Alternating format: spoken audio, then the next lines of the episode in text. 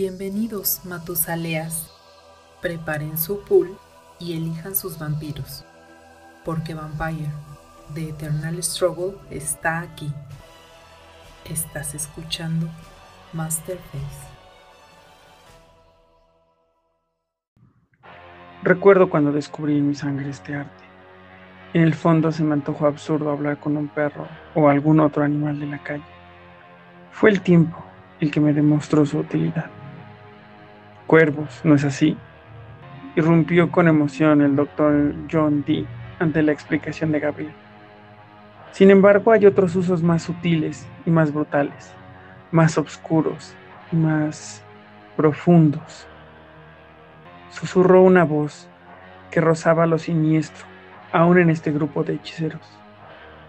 Los lobos, halcones y otras bestias reunidas escuchaban atentos y esperaban con ansias el final de la reunión. Buenas noches, Matusaleas. Bienvenidos a Masterface, el podcast completamente dedicado a hablar sobre Vampire The Eternal Struggle, este juego que en su momento fue llamado como el mejor juego de cartas multijugador por muchas razones que se han descrito a lo largo de los más de cuarenta y tantos capítulos que llevamos. Esta semana vamos a estar hablando sobre animalismo y como de costumbre me acompaña Carlos, el príncipe de la Ciudad de México. Amigo, ¿cómo estás? Muy bien, Oliver. Justamente este es el 49 que estamos grabando en este momento. Que ya estamos pegándole a los 50 capítulos, amigo. Sí, ahí vamos, ahí vamos. Sí, sí, ha avanzado muy rápido, pero me, da gusto. Animalismo, la verdad es que si esto estuviera pasando hace 5 o 10 años, me daría hueva. Hoy me emociona hablar de animalismo. Claro, que ganó con un 78%. Sí, así es, pobrecito de Celerity, pero bueno, ya le tocará en su momento. También nos acompaña eh, Luis, el representante de la Casa del Betis en México, el Club de los Juegos de Mesa. ¿Cómo estás, Luis? Muy bien, muy emocionado por este capítulo, la verdad. Y ahora que acabo de escuchar lo que dijo Carlos, decepcionado de que el capítulo número 50 le va a tocar a la fea disciplina que es el Celebrity. No, mira, la realidad de las cosas es que pues al final del día el, programa es nuestro. Yo digo que se lo demos a Melpomene, así vendemos la realidad y se lo damos a Melpomene y ya, pues así de fácil.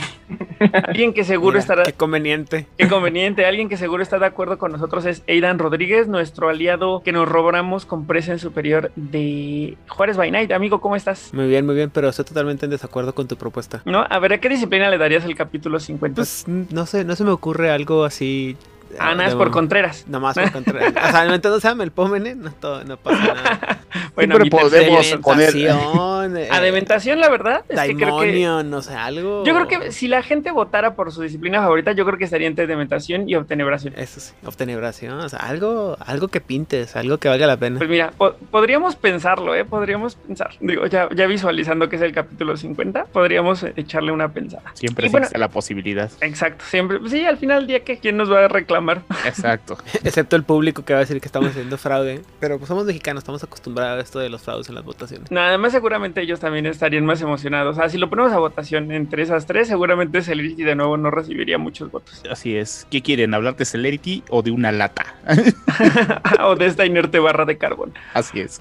Bien, esta semana no nos acompaña Lalo porque también fue diablerizado como de costumbre por acá por quererse ahí pasar de lanza con sus disciplinas en su cartita. Entonces claro. se puso se, antojó demasiado y fue diablerizado. Y justamente cuando ya aparece este en la portada, que de hecho no lo habíamos hecho por falta de tiempo, no porque no habíamos querido, pero ahora que aparece justamente es el día que no viene a grabar. Sí, mira, lo odiaba. O sea que llevamos en el episodio sin casi 50 y Oliver sigue invicto como el único que no ha sido pasado al, al crisol de las cenizas. Creo que Luis tampoco, ¿no? Luis, a ti ya te diablerizaron. No, a mí sí, a mí sí me ha tocado, sí. Sí, ¿verdad? Sí, a Luis sí. Sí, es real. Pues claro, a mí no me pueden diablerizar aún, chavos. Pues aún. Pero aún, aún. Tenemos que trabajar fuerte sobre eso.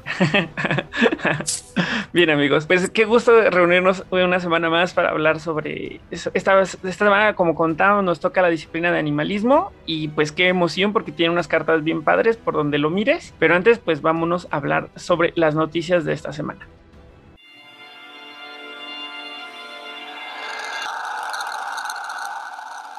Noticias de la semana. ¿Con qué quieren arrancar de las noticias de esta semana, chicos? Porque tenemos ahí un par de detallitos. No son muchas, pero tenemos un par ahí que son muy contundentes. Pues, si quieres, vamos con lo que hemos repetido todas las semanas para empezar suavecito, que es lo del Atlantic Cup, que ya tienen cuando salga este programa, que más seguro ya lo escuchen bien el lunes, porque sale entre sábado y domingo, más seguro domingo que lunes. Este, tienen ya nada más hasta el 5 de junio. Entonces, para que vayan, se inscriban y ya también spoilearon que pues van a dar todos los promos que salieron hasta el 2010. Obviamente ya los promos que salieron después por Black Chant, esos no, pero sí son muy- un premio bastante bueno, independientemente a, a lo del set de quinta edición del Latir y los premios que ya tienen ahí publicados. Creo que está muy bien, ¿no? Porque esas promos hay algunas que ya no encuentras ni, ni con incluyendo bailar ni haciendo cosas extrañas. Sí, y además para la gente que es coleccionista, o sea, eso sí es un gran, gran, gran premio. Lo es. Junto con la copa, ¿no? Creo que en este también te dan una copa ahí que está muy impresionante. Sí, sí, sí, pues todo, creo que el conjunto, y aparte han hecho unos videos buenísimos, ¿no? Los de los organizadores del Atlantic Cup, o sea, sí le han metido bastante ganas y eso es de admirar, la verdad. Sí, la verdad sí, la verdad sí, aplaudimos un montón, no sé si nos escuchen, ojalá que sí, pero aplaudimos un montón sus eh, eh, los esfuerzos detrás de, de la organización de este, de este torneo. Así es, Y bueno, entonces, eh, esto con los torneos. correcto. Hablemos, Ah, si y espera, an- antes, una cosa más. Estamos ahí, todavía está, parece que en veremos, pero es muy probable que desde acá de Betes México tengamos también stream oficial de la final de la, de la Copa Intercontinental. Entonces, Ah, cualquier cosa daremos noticias y estén al pendiente de las redes, porque si es así, seremos nosotros los eh, casters oficiales en idioma español de la Copa. Así es, este Luis va a ser nuestro Martinoli acá desde México y entonces ahí va a estar. tirititite. Si es que Ajá, no sí. llego a la final, ¿no? Ah, claro, claro. Si claro. no, pues ahí yo Oye, veo Luis. si le entro al quite, ajá. Esa es una ofensa digna de una monomasia, ¿eh? Ah, Así es. Así ¿Lo es. de Martinoli o lo de? No, o... no, lo de Martinoli, güey, qué pedo. Híjole, es que esas son pláticas de Tera, entonces no le entiendo, pero. Pero ok. O sea, primero sangre por sangre y luego esto, ¿de qué se trata? no, pues es que creo que el tema aquí es que I don't speak straight, entonces Ok. definitivamente, amigo. Continuemos entonces. continuemos. Eh, bueno, entonces yo brevemente quiero contarles algo feliz, pero triste, pero triste, pero feliz, que ya Aidan Rodríguez hizo su video de Rivals, eso nos dio mucho gusto, ya lo vimos, ya lo abrió, los playmats están padrísimos. Yo podía ver los ojitos de Aidan Rodríguez cómo le brillaban cuando abría sus, sus cajitas y eh, creo que los playmats fue lo que más te impresionó, ¿no, amigo? Sí, los primeros están muy buenos, la calidad. O sea, todo el producto se ve muy bien. Me falta todavía darme un clavado a los, a los decks y ver bien los decks uno por uno, ver las tarjetas, ver los personajes, aprender a jugar y aprender a Exacto. usar la disciplina de la ofuscación roja.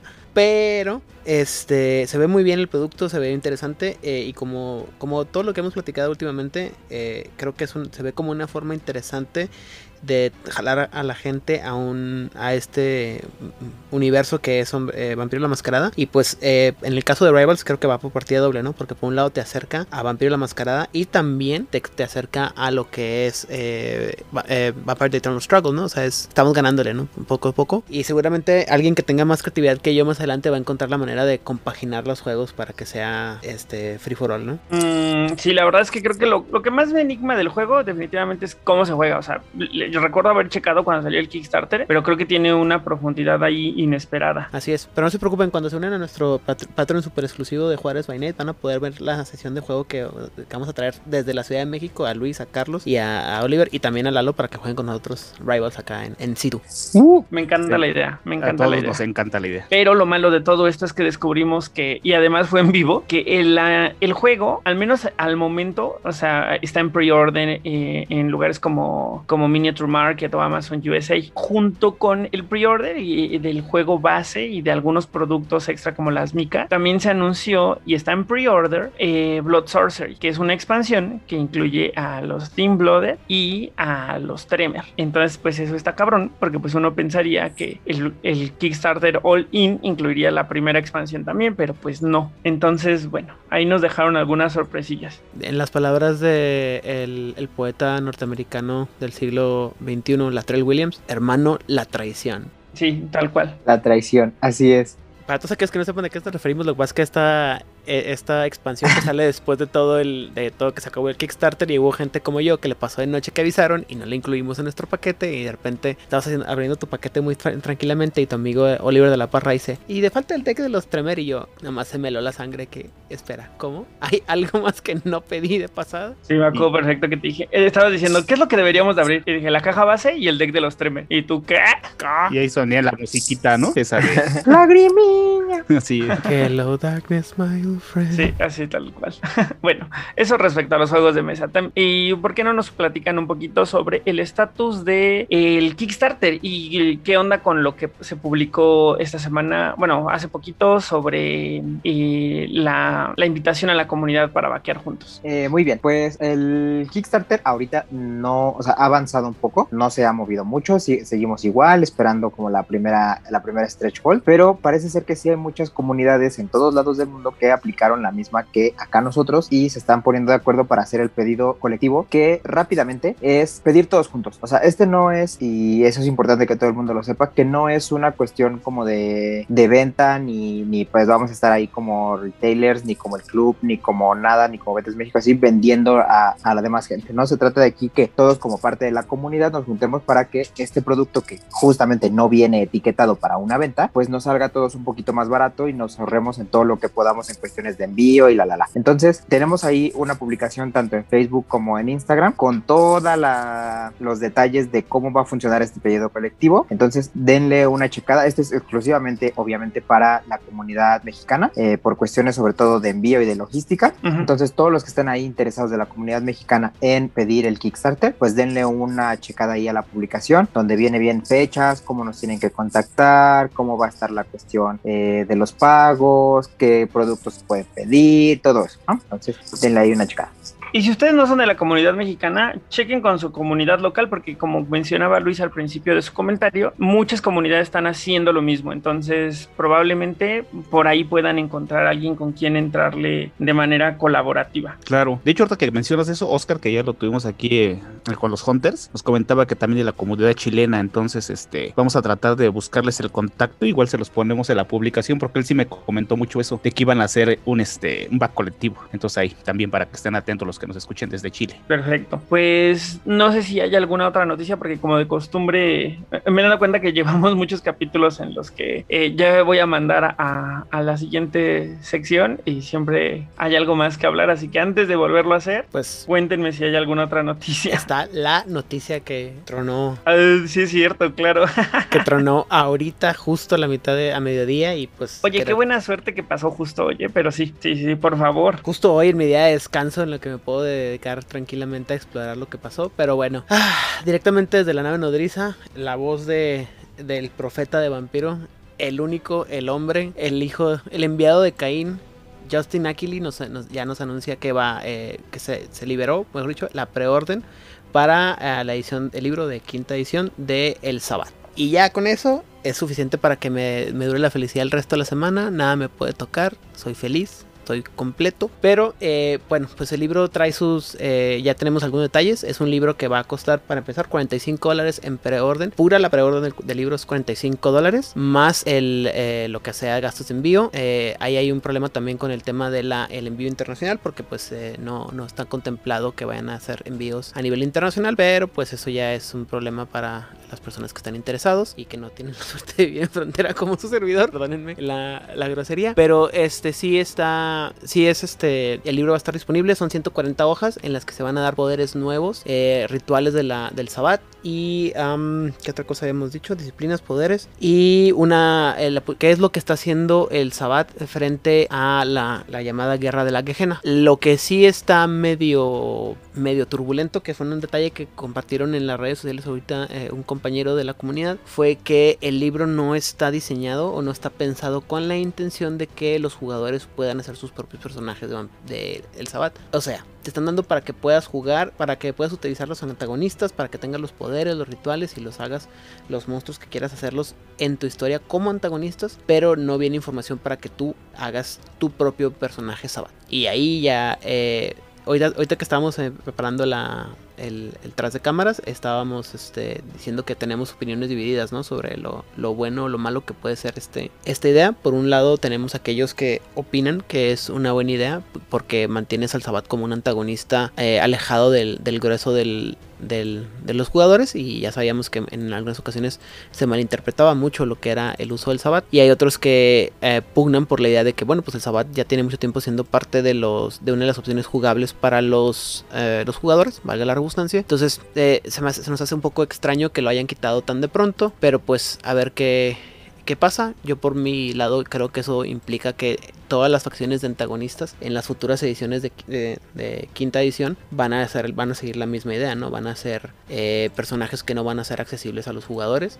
y que van a estar desarrollados solamente para ser los antagonistas, lo cual no está mal porque para algo son antagonistas y la verdad es que yo siempre he dicho que siento que esos detalles se ponen para que el, narrador pueda tener una, este, una base sólida en, y equilibrada contra los, jugadores en bases mecánicas, pero pues nunca falta el, el ah, ¿cómo se llama? El inteligente que se quiere eh, hacer su personaje y que quiere, se aferra a tener un personaje usando las reglas que están propuestas. Y eso es parte de lo que dice el comunicado también que la, aunque las reglas no van a estar estrictamente hechas para que tú hagas tu personaje sabat, sí se puede prestar para que tú las adaptes y hagas tu personaje sabático. Eh, en lo personal, muy muy personal, creo que lo que más me interesa a todo es la, la, idea o la... el, el, lore que va a venir, el, el saber, el, posicionamiento, qué es lo que viene, cómo vamos a manejar el sabat, qué, qué, qué, van a justificar, dónde quedan las, las este, perdónenme, dónde quedan los antitribus, dónde quedan las facciones, quiénes quedan en el Sabbat como, como líderes, etc, etc, etc. ¿Qué va a pasar con la regencia ahora que eh, esta Verona Esforza tomó praxis en, en, la Ciudad de México? Todo este tipo de cosas de lore creo que es este, lo que más me interesa a mí y está, pues ya no queda más que estar expectantes al momento en el que nos traigan toda esta información. Es para agosto, perdón, eh, ya sé que no lo he mencionado hasta ahorita, pero antes de que se me olvide, es para agosto de este año que sale este libro, entonces eh, estamos a finales de mayo grabando este episodio. Para cuando, o sea, en, para cuando este episodio salga eh, ya al público, vamos a tener menos de dos meses en lo que estamos hablando, ya que ya está listo el, producto para, para, verlo. Y pues estamos esperando que tengan las mismas calidad de los productos que han sacado anteriormente, tanto los libros como el Companion, que fue la, lo la lo primero que sale con el bajo la tutela de, del señor Justin Aquili, el profeta de Caín. Pues la verdad es que ese libro nos tiene hypeados, emocionados, hasta un poco conflictuados respecto a qué onda, cómo lo van a solucionar, pero bueno, esas ya serán cosas que vayamos descubriendo conforme nos suelten información. Así es. Y que seguramente analizarán, analizarán más a fondo eh, en Juárez by Night. Sí, definitivamente, este, probablemente va, tengamos que hacer algún quiebre ahí o algún programa especial. Tal, vez te invitemos a un jugador casual a que nos ayude a, a hablar de un, un episodio especial de este libro. Yo tengo mis teorías, valdrá la pena y decirles mis patrañas. Muy bien. Súper. Pues entonces creo que con esta teoría, con esta teoría, con esta noticia, ahora sí ya terminamos la sección de noticias. Espero o no, creo que sí. Sí, ya con eso acabamos. Sí, ya, ya acabamos, que estábamos atentos a ver qué tanto decían de eso, porque hay tantas cosas que están en la mente, pero vamos a esperar ese programa de Juárez Night para que todos den sus. Sí, porque aquí se nos podría ir media hora fácilmente, porque antes de empezar el programa estuvimos hablando un poco y se nos fue literal como 20, 25 minutos solamente de, de la plática casual, entonces creo que mejor dediquémosle un buen rato como se merece eh, toda la, expectativa que ha generado el libro y pues igual para que nosotros podamos avanzar a hablar de animalismo. Correcto. Si quieres adquirir producto para jugar Vampire The Eternal Struggle, contáctanos en nuestras redes sociales. Pues bueno, como de costumbre, em, hay que arrancar preguntándonos esta disciplina, ¿qué es? ¿Es una disciplina de qué? ¿Ustedes qué dirían, Carlos y Luis? ¿Es una disciplina de qué? Toolbox. De combate. Ah. Ahí están las opiniones divididas. Yo también diría que es toolboxesca, ¿eh? Pero, pero bueno, me late que haya, que haya disyuntivas para poder tener polémica durante el, durante el programa y ver, después del análisis de las cartas, ver si seguimos pensando igual respecto a esta disciplina. Pero antes de meternos al análisis como tal, me gustaría mucho que Aidan Rodríguez nos platique un poco sobre qué significa tener animalismo en World of Darkness, cómo un vampiro con animalismo eh, se distingue entre los demás vampiros. ¿Qué, qué onda con esta disciplina, amigo? Por favor. ¿Quieres saber más sobre Vampire the Masquerade? Escucha Juárez by Night del Círculo Interno y descubre todo lo que tiene World of Darkness. Disponible en Spotify y otras plataformas. Para empezar, eh, la disciplina del animalismo es una disciplina que ayuda al personaje que la posee eh, a controlar y a comunicarse eh, con las criaturas que, de la naturaleza, ¿no? Los animales, este, de chicos y grandes, ¿no?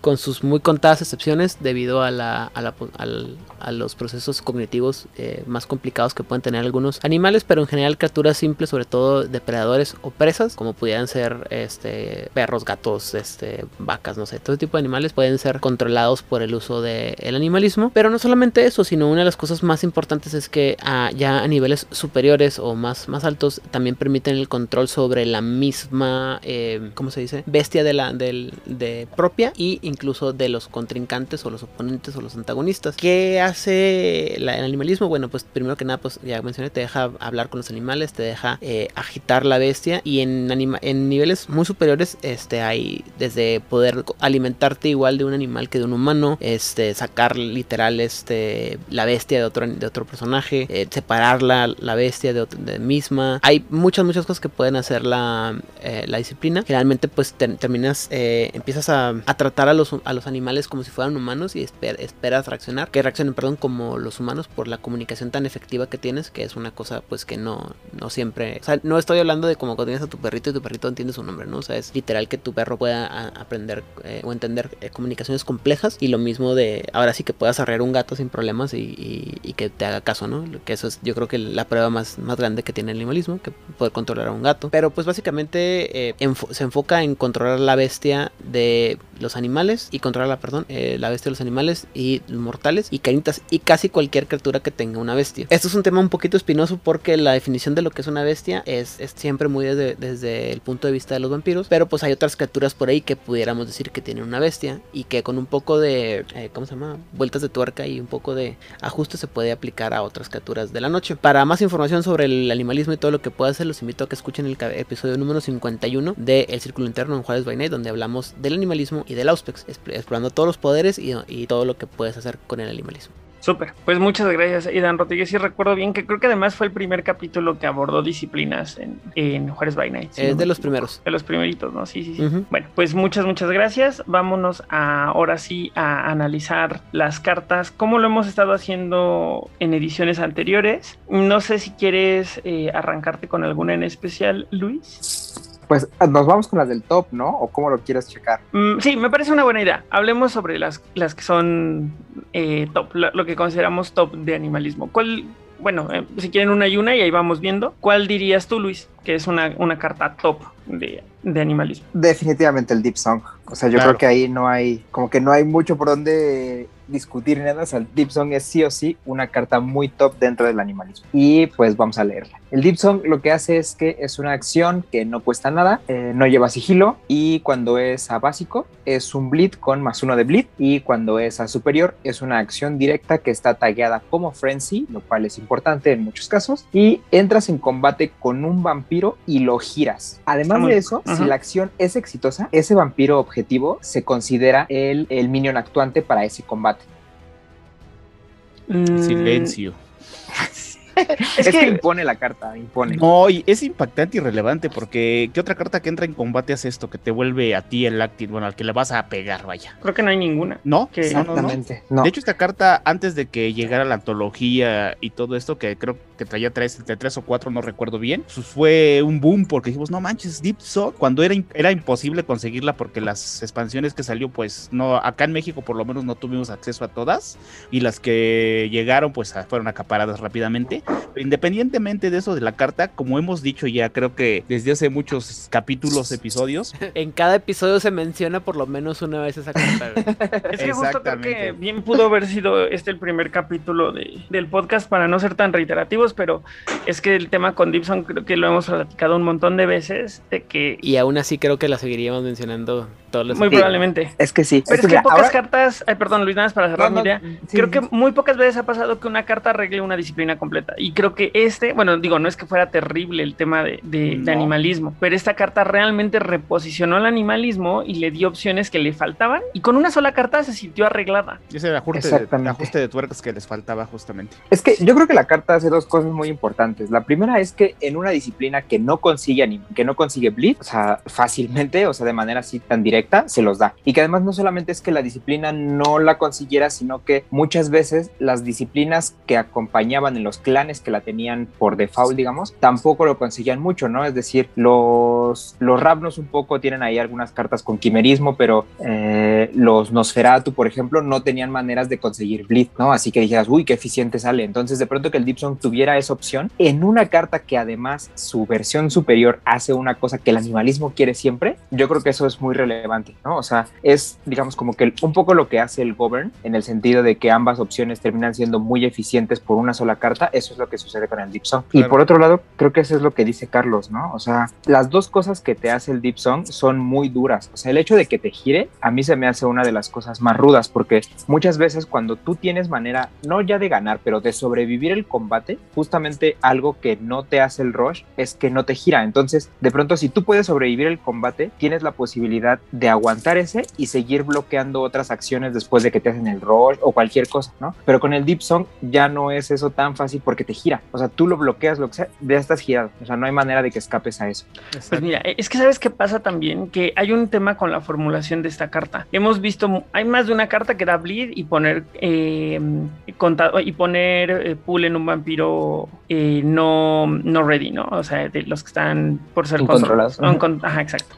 Hay más de alguna carta eh, que de repente en básico y en superior sientes como que se parecen entre unas y otras. Pero esta combinación bleed combate, si no me equivoco, o sea, riesgo de equivocarme, no existe. No hay una carta que en uno te dé bleed y en otro te dé combate. No que me venga a la mente a mí ahorita. mm, no- Y, no y me el- y sumemos el hecho de quienes tienen animalismo repartido como una disciplina de clan, ¿no? Que son vampiros que regularmente se, se distinguen por sus capacidades y no necesariamente que sea lo único que hacen. Pero mira, por ejemplo, los tres primeros que me vienen a la mente son Simisno, Seratu y. Simisno, Seratu y Gangrel. Ah, ajá, claro. O sea, o sea, ninguno de ellos tiene una disciplina para blidear como tal. Entonces, esta carta soluciona ambas cosas. Soluciona el bleed y soluciona la necesidad de entrar en combate para desahogar o estratégicamente para cumplir con el objetivo del deck. Entonces, me parece que, que es una carta que soluciona dos cosas en una sola carta de una manera bien única, porque además está todo lo, el texto que acaban de leer respecto a las especificaciones de cómo es el combate.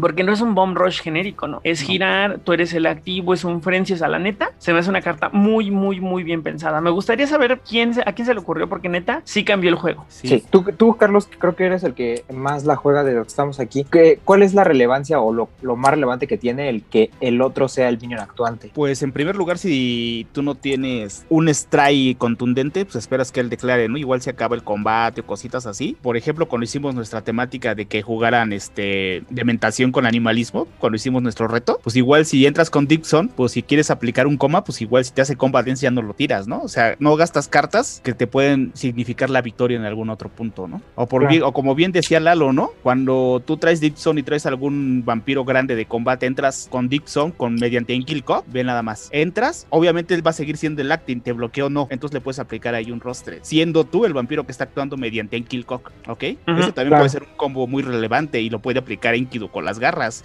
Enkidu se pone Enkil Cock, tapela Enkil Cock, va y rochea al que quiere, sabe que mejor no tiene el Inmortal, no tiene el Sai, pero tiene el agravado, hace que el otro haga su strike y aplico Rostre. O sea, eso es Claro. muy relevante, porque si no existiera esta carta, ese combo no existiría. O sea, Así a- es, así te lo es. pongo en ese ejemplo porque igual pueden ser muchas. Por ejemplo, Cock Robin. Cock Robin puede ponerse también un Enkil Cock, puede ser Deep Zone en, un- en otro turno para blidear, para lo que tú quieras, y se va a enderezar porque su habilidad así lo permite. Claro, efectivamente, ¿no? Y- O sea, y yo- muchísimas cosas más. Los Winnies sí, con pues el otro que.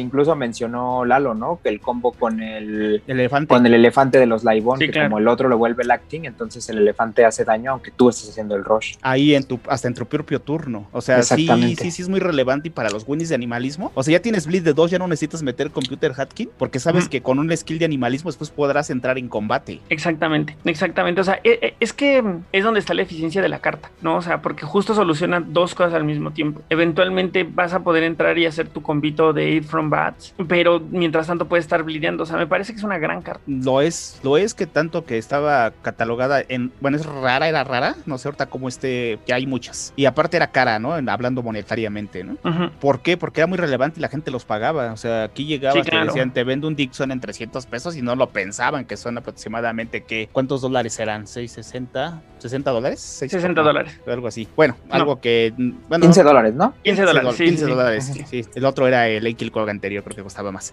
Este, pero era una carta que decías, bueno, mi mazo lleva cinco de estas. Con cinco de estos era la diferencia, porque obviamente no teníamos al alcance tantas. Ya que vino la antología, ya que llegaron los desde quinta, ya que tuvimos a la mano. Es una carta que en decks de animalismo va de- independientemente de cuál sea tu arquetipo. Yo tengo un de Rapnos, y sí volvería a los Rapnos, que los tapeo, hago este Mirror Image, nada más para tapearlos, enderezarme con Flick Drive y meterles un Sensory. Solo por eso la llevo. Así es. Sí, justo. O sea, es que también ese tema de girarlos, o sea, es que son tres cartas. ¿Sabes? Así es, bleed, así es. gi- porque hay cartas que hacen solo eso. Hay ca- Ay, Exactamente, o sea, consideramos que eso, que hay cartas que lo único que hacen es girar a alguien más, ¿no? Exacto, los Mind Numb, lo, hay una de Auspex ¿no? que también gira un vampiro. La esencia traumática del arte en básico gira un vampiro. Ajá. entonces, Dementación también tiene. Ah, una- dementa- De, también de tiene. Serpentis también hay unas que giran. Exacto. Entonces son tres cartas en una sola y la verdad es que se siente el poder y la fuerza de un deck con esta carta y hay mucha diferencia cuando no la llevas. Claro, o sea, si llevas animalismo, o sea, yo creo que debes llevar, a lo mejor dependiendo la estructura y el arquetipo de tu mazo, depende, pero debes llevar al menos cuatro si no combates tanto, pero el bleed, el bleed ya lo he vuelto a decir, o sea, es la esencia del juego, ¿no? Entonces esto te lo da. Sí, que a lo mejor no todos los que tienen animalismo se benefician, porque de repente estoy pensando en Guruji, que a lo mejor Claro, y ellos mejor prefieres el Presence, pero por Presence, ejemplo, claro. si cuando llevas Gangrel, o sea, los Claro. Gangrel no, o sea, no tienen, o los, los simis, ¿no? exacto, o sea, es que esa es la onda, o sea, por ejemplo, yo veo un Gangrel atrás y si sé que puedo sobrevivir al combate, o sea, me siento como si no tuviera Presence, ¿sabes? Claro, que diga Predador. muy a gusto. Pero entonces de pronto Deep Song, pues ya no lo hace sentir tan a Pero gusto. ¿sabes cuál es la diferencia en un Guruji con, con Dipson y sin Dipson? A lo mejor, como dices tú, vas más al presence a superior, ¿no? Pero aquí tienes un Mind Knob y tienes este, o sea, si buscas girarlo, le mandas al pequeño que tiene animalismo, lo vas a girar, haces Majesty y ya después empiezas a blidear como loco. Exacto. Mm, buen punto, ¿eh? Muy buen punto. Y ahí es donde también a lo mejor tendría sentido para las Arimanes. Claro, claro, Ir a claro. girar a alguien, ajá, y luego ya te enderezas y vas y lo sangras. Es una O carta a- muy, muy, O vas muy y haces todas versátil. tus. Exacto, sí, sí, es muy versátil. Sí, con las Arimanes vas, lo giras, haces Majesty y luego haces todas tus acciones que te vuelven a desgirar, ¿no? En Glen Fury, Vulture Buffet, eh, terminas con un Mauritius Call. Entonces, la verdad es que sí, sí, creo que para todos es útil. Sí. Especialmente si sumamos el efecto girar. Ese, esa es la diferencia. O sea, es una carta muy fuerte por eso. Porque te va a girar si bloqueas. O sea, si te bloquean, perdón. O si entras eficientemente con ella, ¿no? Porque muchas veces, como dice Luis, cuando tienes combate así, no bloqueo porque sé que si bloqueo me giro, ¿no? Pero aquí giras sí o sí. Exacto, exacto, exacto. Ya, lo- lo- y de todos modos, si te bloquean, pues terminarán girando a otro vampiro, ¿no? Claro. Pero ya ahí, pues hay muchos outcomes, ¿no? Que lo termines mandando a torpor o que te desgires tú o ver qué pasa. Pero de que es una gran carta, es una gran carta y no únicamente en el animalismo. Yo creo que es de las cartas, o sea, lo pondría en el top, probablemente en el top 10 de las cartas que más han influido en el juego. Sí, yo también. Bien, pero pues aquí termina nuestro crush con, con Dipson. ¿Qué otra carta consideran que es top? Antes, disculpa que te interrumpa. Dipsong es un poder dentro de Vampiro la Mascarada, ¿eh? Del juego Ah, de cuéntanos qué hace. Sí, por favor, Aidan Rodríguez. Por favor, cuéntanos qué hace ese poder. Eh, no, me, no me acuerdo exactamente qué es lo que hace, pero la descripción básica es que puedes influenciar el estado emocional de el que escucha con una canción. O sea, usas una canción y ya se, eh, según recuerdo, a menos que mal me equivoque, puede ser una canción tranquila y una canción es una que tú puedes estar tarareando o cantando y o, o una canción más agresiva y eso afecta el, eh, el estado emocional. Tan así que puedes llevar al, perso- a- al personaje, puedes sacarlo al contrincante o a la persona a la que estás eh, haciendo target sobre este poder, puedes sacarlo del frenzy o llevarlo al frenzy Mm, o algo similar, como un Rotskrek, porque estás, estás, es eso de que la música ca- calma a las bestias, ¿no? O en, o en el caso contrario, pues que lo puedes, los puedes agitar. mm, pues vaya, la verdad es que me hace sentido, ¿no? Por un lado es bleed, por otro lado es combate, suena, suena bien. Pues no sé qué otra carta consideran que es top. Yo creo que vamos a coincidir en muchas, pero me Sí. gustaría oír una que proponga Carlos. Este, Terror Frenzy. Bueno, a mí me gusta mucho Terror Frenzy si también puede ser este relevante. Sí, híjole, yo esa no sé si la pondría en el top, por ejemplo, por arriba de lo de algunas otras. No sé tú qué opinas, Luis. Yo creo que es que la cuestión con esas es que el, el combate se o sea, cuando, cuando en el combate con animalismo, cada una de esas cartas, o sea, el Terror Frenzy, eh, el Drawing of the Beast, etcétera, etcétera, todas esas se sienten inmensamente relevantes cuando las estás sufriendo o cuando tú las aplicas. Ujú. Pero para mí, yo creo que la que hace una diferencia en muchos más momentos y que yo pondría en el top, y justo ahorita lo estaba pensando entre cuál del combo principal, yo dejaría los cuervos. O sea, Yo también dejaría los cuervos. El, el Ah, Carrion claro, Crows. claro, claro. Sí, Sí, definitivo. Yo pen- eh, incluso pensé que Luis, que Luis, que Carlos iba a mencionar primero a los Carrion Crows antes que el, que el Terror Frenzy. Sí, Yo no fíjate que porque yo también. Terror Frenzy no sea buena, sino porque creo que los Carrion Crows son súper flexibles. O las cornejas Sí. negras, ¿no? Como la Las traducción. cornejas negras con la traducción en castellano. Un Sí, saludo yo- para todos los que entienden que es una corneja. Así es.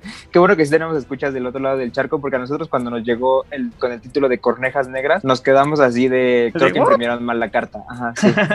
Yo, yo tengo la edad de hoy de descubrir que corneja es crow. Sí, o sea, yo jamás había oído que fuera un sinónimo de cuervo o corneja. Es que según, según yo es como un tema de especies, ¿no? Una cosa Ajá, así. o sea, seguro, cuando seguro. ya te pones fino. ajá, Exacto. Pero bueno, entonces yo, yo dejaba los Carrion Crows por el simple hecho de que las cartas que hacen daño ambiental en combate, creo que son, son cuatro, cuatro o cinco las que están en todo el juego. O sea, son los Carrion Crows, es el Dark Steel, es los Grounding Core, el Necrosis, que además, aunque es ambiental, es, o sea, tiene que entrar el Strike, igual Weather que otra Control. que es una de el Dragon Calls. Ah, claro, y el. No, es más, el Weather Control, el Weather Control no está marcada como ambiental. Ah, no está marcada como mental. Ah, ok, No. pensé que lo era. Y hay una de Temporis, ¿no? Que también es. Una Claro. de Temporis. La que Sí, una antes del rango, que es este Outglass o algo así. No, esa tampoco es daño ambiental. Simplemente que por el tiempo en el que entra, en teoría, no, o sea, como que. No se puede No, prevenir.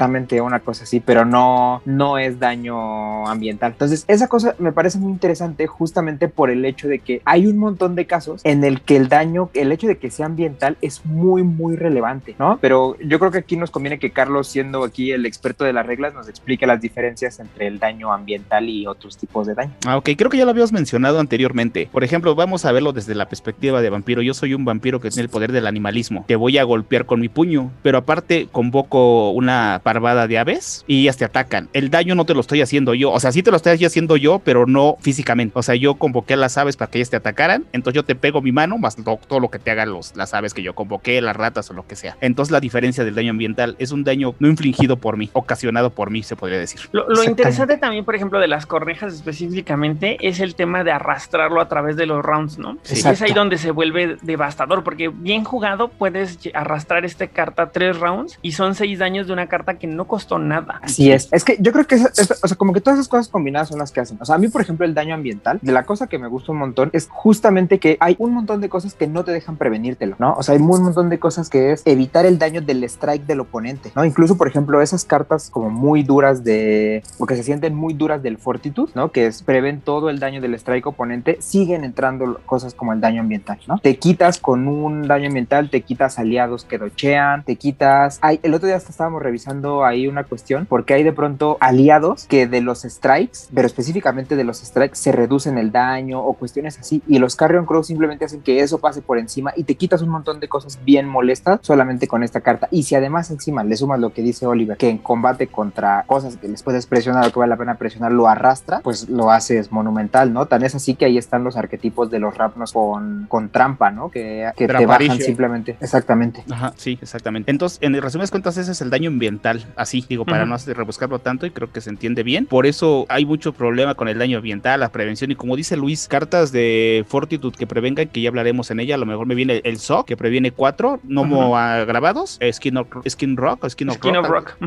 Previene previene dos. uno y dos, ¿no? Ajá, todas las que digan, que no digan strike, o sea, las que Sí, digan, que digan tal previene. cual daños. Exactamente, pero Hay unas que en básico te previene un daño, ¿no? Si no me acuerdo, es el Rolling with the Punches. En básico previene un daño. Así es, así es. Pero por lo regular tú armas tu mazo y dices, bueno, a lo mejor recibo los ambientales, pero cuando te lo aplican mediante combos extraños que esos ambientales te hacen agravados, pues estamos hablando, por ejemplo, de los Tremer, que te hacen Weather Control o cosas así, más aparte los Carrion Cross, entonces ya estamos hablando que en un round ya te metieron cuatro, ¿no? Los que tienen animalismo superior. Exactamente. Y, justo además el otro hecho, pues ya con el arquetipo, ¿no? Que es un daño que arrastras que puede hacer muy acumulado y de vampiros que ni siquiera tienen que pegar, ¿no? O sea, tú le puedes hacer a un vampiro meterle un disarm y dejarlo sin fuerza y de todos modos te puede bajar solito porque tiene Carrion Crows y se echa para atrás con otra cosa, o sea, y te presiona cinco veces. Claro, pues lo hemos visto, ¿no? Que en el clásico Aim from Bats y todo eso. Así es. Muy buena carta, muy poderosa, muy malvada, muy versátil y además muy jugada. Exactamente, muy jugada. Y eso Muy, también es uno que deberías llevar, ¿no? Independientemente si llevas combate, por ejemplo, estamos hablando de los Guruji, ¿no? Entonces, a lo mejor no llevas, llevas dos o tres para dar la sorpresa, ¿no? Porque muchas veces te van a ir a rochar, ah, traes presents, ¿no? Y estás acabando combates. Pero Exacto. ya O sea, en juego sí, avanzado. Por el simple hecho de que te quites un cartón, deberías meter esta carta. Exacto, exacto. O sea, es una que deberías llevar entre 3 y 4 dependiendo, independientemente de lo que hagas. Yo lo recomendaría, cada quien armará sus mazos como quiera, pero sí, sí, sí, sí es bueno para eso. Gran carta, gran, gran carta, definitivamente. Otra que yo considero que es top es, hablando ya de cuervos, es el Raven Spy. Ah, sí, claro. Pero, no- o sea, no sé si entra en todos los ar- arquetipos de animalismo, no sé si todos los decks que llevan animalismo consideran o no llevar un Raven Spy, como si consideran o no llevar un, un Deep Song y, un, y unos Carrion Crows. Entonces, no sé ustedes qué opinan. Bueno, eh, noté que Luis se quedó muy calladito porque Luis dijo que sí, dijo Luis, Carlos dijo que sí, pero Luis no dijo nada, entonces me gustaría saber qué opina Luis al respecto. Eh, no, fíjate que yo estaba pensando lo mismo. O sea, algo que vamos a ver ahorita que revisemos la mayoría de las cartas es que una cosa que brilla mucho el animalismo son sus retainers. Tiene muchos retainers y pues claro, entra temáticamente dentro de la disciplina, ¿no? Sí, claro. Pero es bien curioso, o sea, a mí se me hace bien curioso el caso del Raven Spy porque justo jugando con animalismo se siente muy chistoso el que a diferencia del Auspex su intercept sea casi todo de esta cosa, ¿no? O sea, que sea un intercept permanente. Y muy Claro. chistoso en el sentido de que justamente como es permanente, pues no le metes 10 a tu mazo para bloquear, ¿no? Ujú, Pero al le mismo metes tiempo, dos sea, o tres. Exacto, entonces una vez que llega se vuelve súper opresivo porque ya está ahí y ya no te lo quitas, pero mientras no te sale en el mazo entonces está medio chistoso, ¿no? Pero Además, bueno, porque tenemos la bonita costumbre de nunca targetear a los retainers, ¿no? Entonces, exactamente. siempre se es quedan que- ahí. Así es, así es. O sea, esa es una cuestión, a- justamente por ahí iba, ¿no? O sea, que regularmente, o sea, aguantan un montón. O sea, yo he visto, creo que solamente una vez en mi vida, que un Raven Spy muere. Yo nunca he visto que le peguen a un retainer eh, en vez de, de targetear a un vampiro. Como que hasta se te olvida que puedes hacerlo. Exacto. Y, Sí, y sí. justamente por eso es como muy chistoso, porque el Raven Spy parece que no, o sea, como que ni siquiera se siente el hecho de que exista a superior, ¿no? O sea, pareciera una cosa como las ratas que solamente existen en un nivel, porque de pronto eso de que tenga dos vidas, en el 99% de los casos se siente irrelevante. Entonces, Ujú. pues no sé, o sea, es una cosa bien extraña, pero es un intercept permanente que ahí se queda y que es acumulable. O sea, tú puedes tener todos los que Exacto. quieras encima de un vampiro y darle ahí todo lo que sea. Y si a eso le sumas el que tienes un, por ejemplo, tengas algo como el, el castillo, el Heidelberg Castle, Ujú. es bien interesante porque justo como decía Carlos el otro día en una mesa, o sea, en realidad del castillo no necesitas pedir permiso, ¿no? O sea, no lo puedes hacer en medio de una acción, pero puedes decir, ah, ya terminé de bloquear, entonces justo en este momento uso mi castillo y le paso los cuervos a otro que está enderezado, ¿no? Por ejemplo. Sí, la verdad es que creo que me gusta mucho que, que hayas tocado el tema del intercepto, porque definitivo, yo hasta pensaría que en algún momento es una disciplina que se distingue por su capacidad de reaccionar, pero no reacciona del mismo modo ni que lo hace el Auspex, a pesar de que las dos se sienten eh, muy bloqueadoras, ¿no? Muy reactivas.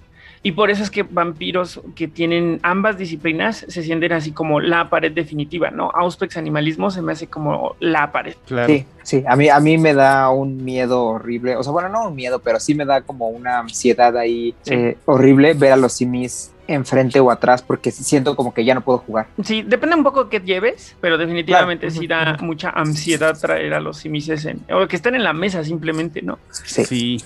Pero mira, les manda un beso Ra y ya con eso vas a ver que, bueno, algún- la mayoría, ¿no? Pero eso de repente es tranquilizador beso saber que de llevas Ra. un beso de Ra. Ándale. Es que dijiste un beso rayo, así como que, ¿quién es Sí, Ra? sí, sí. Y les man- dije, les manda un beso Ra.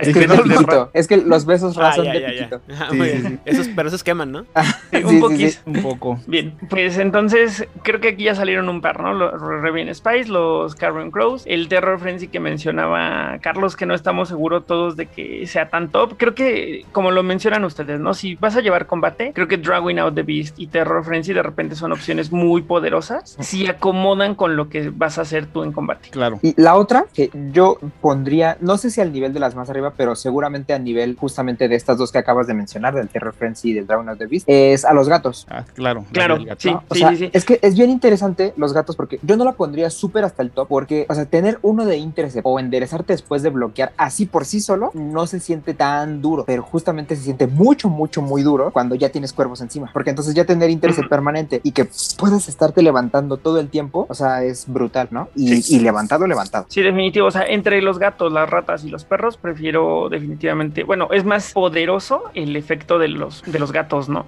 O sea, porque que te levantes, pues muchas cartas pueden hacerlo. No se siente tan exclusivo de parte de la disciplina. Sin embargo, ese tema de mantenerte enderezado después de bloquear o tener ese más uno de intercept para bloquear más eficientemente, me parece que está muy poderoso. O sea, sí se siente el poder del animalismo en la mesa cuando ves que pasa eso. Sí, y como bien mencionas, ¿no? Cuando empiezas a jugar, cuando juegas contra alguien que tiene animalismo, siempre son los cuervos, los gatos, todas las que hemos mencionado anteriormente, siempre llevan esas y es un D de bloqueo. ¿Sabes cuál este también estaría muy bien y que también es una carta que, que como se llama, que no lleva mucho tiempo? Sense de Savage Way, que es una carta para vampiros arriba de 6, que en básico te da más uno en intercept y en superior te deja desgirarte y antes Exacto. poner a bloquear. Muy poderoso. Así es. Muy poderosa. Ahí el, uni- el tema con esa carta es la restricción, ¿no? Claro. De, de la generación. Ese es el único tema con esa carta, pero me parece muy buena. Sí, porque ya enderezarte, si no bloqueas vas a estar ahí, ¿no? Por ejemplo, si te tienen ahí un Elder Impersonation o cositas así, que saben que te van a pasar a ti, pero a lo mejor el que sigue ya no la tiene, ¿no? Exactamente, exactamente. Pero para mono, o sea, un mono, un uno de estos decks que tienen un solo es una estrella que de repente cumple con las condiciones, esa carta es muy poderosa. Sí, lo hemos visto. Exactamente, sí. Es que sabes que además la cosa es que funciona muy, muy bien. O sea, es decir, muchas veces en la mayoría de los mazos que, que tienen animalismo, basta con que te endereces una sola vez para que ya lo demás lo continúes, ¿no? O sea, incluso en el eh, sin, sin el combo con los gatos, por ejemplo, ¿no? O sea, el hecho de que te puedas enderezar y luego puedas hacer cosas ahí, por ejemplo, los que tienen presence para hacer el, Majesty. el, com- el Majesty y volverse a enderezar, ¿no? o los O- protean. Los que Exactamente, proteína. protean y te vuelves a enderezar. O sea, una vez que ya estás así, que ya te enderezaste, la mayoría de los clanes con animalismo ya se quedan así, ¿no? Por ejemplo, los que los simis tienen la otra con el combo con Auspex, que es ya no te tapea, o sea, bloqueas y no te tapeas. Entonces, es, por eso es muy buena la carta. Claro. Sí, es una gran carta, definitivamente. Muy, Es muy, las- muy. Esas cartas que te desgiran sí son relevantes, como el Second Tradition o cositas así, porque pues ahí estás de enderezado, ¿no? Ya el segundo que viene pues, la piensa un poquito más, ¿no? Si Sí, es un Claro. truco también, ¿no? Porque te puedes girar completamente y esperar a ver qué va a ser el otro. ¿no? Va muy confiado en que a lo mejor estás desgirado y no vas a, no sabe lo que tienes en la mano, ¿no? Entonces ahí viene lo divertido de eso. Además Justamente- de que dejarte enderezado abre las posibilidades, o sea, incrementa tus posibilidades de una manera importante en términos de qué puedes hacer después de eso, ¿no? Porque no necesariamente está el tema de, de bloquear, también te abre las puertas a redirigir si tienes los recursos. ¿no? Claro. Por ejemplo. claro. O, o- o la malvadez de tener eh, animalismo y dominate para jugar obedience después de reaccionar, me parece que es muy poderoso también. Así es. ¿Y sabes cuál es la otra? Las interacciones con el Kilkog, tanto para una cosa como para la otra, ¿no? O sea, es decir, la, cuestión esta de la restricción que veíamos con Cess de Shabbash Way, que solamente es para vampiros grandes, o sea, sí es una restricción, pero al final, por ejemplo, si lo llevas en criptos que vayan a usar en Kilkog, pues ya te enderezaste y si no bloqueas, pues de todos modos ya estás ahí levantado para poder eh, después actuar, ¿no? Y si no, la otra es bien interesante porque aunque tengas el Enkilkog atrás y entonces uno dice, ah, pues claro, tengo que quedarme enderezado para bloquear a lo mejor la cosa que quiere hacerme con el Enkilkog, ¿no? Pues no tengo tanto problema, ¿no? Porque justamente esas cosas que tiene el animalismo para mantenerse enderezado es, pues al final voy a, voy a volver a hacer cosas, ¿no? Sí, sí, sí. O sea, parece- hasta, con la, hasta con las ratas y los perros, porque de pronto es, ah, ya me tapié todo. Ah, bueno, entonces mi predador me quiere blidear porque ya estoy tapeado, pues ahora me enderezo con unos perros y luego vuelvo a actuar porque pues sigue siendo mi turno, ¿no? Justo. Es que el tema de la variedad también le beneficia mucho, ¿no? O sea, que tenga tres cartas diferentes que hacen más o menos lo mismo, me parece que es, es, es relevante en términos de- del rango que tiene la disciplina. Bien, ahora eh, ya, ya exploramos cartas de combate, ya exploramos eh, retainers, ya exploramos eh, esta carta de acción. ¿Hay algo en términos de, de modificadores de acción a lo mejor que, que no estemos visualizando y que sea importante? Porque creo que no las hay, creo que no hay muchos modificadores de acción de animalismo. No, son pocos y yo creo que además la cuestión que tienen es que los que se sienten que valen la pena tienen sus restricciones, ¿no? Entonces dejémoslo para, para la sección de, de- de modificadores de acción y ya pasemos a analizarlos como por bloque. ¿Les, parece una buena idea que, que empecemos con el combate o quieren empezar con las acciones? Pues Está bien, vamos a las dos. combate. Bueno, va- vamos con las acciones. Miren, a mí de las acciones, digo del combate, perdón, eh, eh, creo que el combate de animalismo es muy poderoso, o sea, creo que tiene un montón de opciones. Sin embargo, una carta que, que casi llega a lo mejor al top por cómo está constituida la carta en términos de opciones es Aid from Bats. Yo creo que esta carta de repente se, se sentía como hecha para, justo para hacer un deck de monoanimalismo que fuera peligroso y que hiciera bien las cosas, ¿no? Es una carta de combate que te da un, una maniobra y un strike de, de rango. Y en superior es lo mismo con un press. Ese es el mortal. Entonces suena un combo infinito, ¿no? Suena que vas a hacer, en el que sigue, 8 front bats, te vas a hacer de lejos, vas a ganar un press de nuevo y de nuevo y de nuevo y de nuevo hasta que se te acabe, no hasta que mandes a torpor a tu oponente. Sí, pues en un mid-cap yo creo que en tres turnos te lo llevas, ¿no? Independientemente de lo que ya le hayas metido a tu mazo, que tal si llevas target vitas y en dos rounds ya acabaste con un Claro. mid-cap. Y además creo que esa carta es un, com- es un combo brutal con Target Vitals y obviamente con Carrion Crows. Claro, de hecho así es. O sea, porque justamente como acabas de decir, ¿no? Con a un mid-cap de 6, en dos rounds ya lo mandas, ya no tiene sangre. Claro, y si lo juegas con terror Frenzy básico, en básico no te puedes acercar, no puede presionar para terminar según recuerdo, y no puedes usar equipo. Entonces, si llevas esa combinación, obviamente a lo mejor terror Frenzy en una mejor, menor cantidad, porque no siempre lo vas a necesitar. Pero eso que contra decks de armas, no manches. Claro. Exactamente, porque entonces ahí sí pagar. garantizas, exacto, es que garantizas que tu combate a distancia Siempre. ya no te pasó nada, o sea.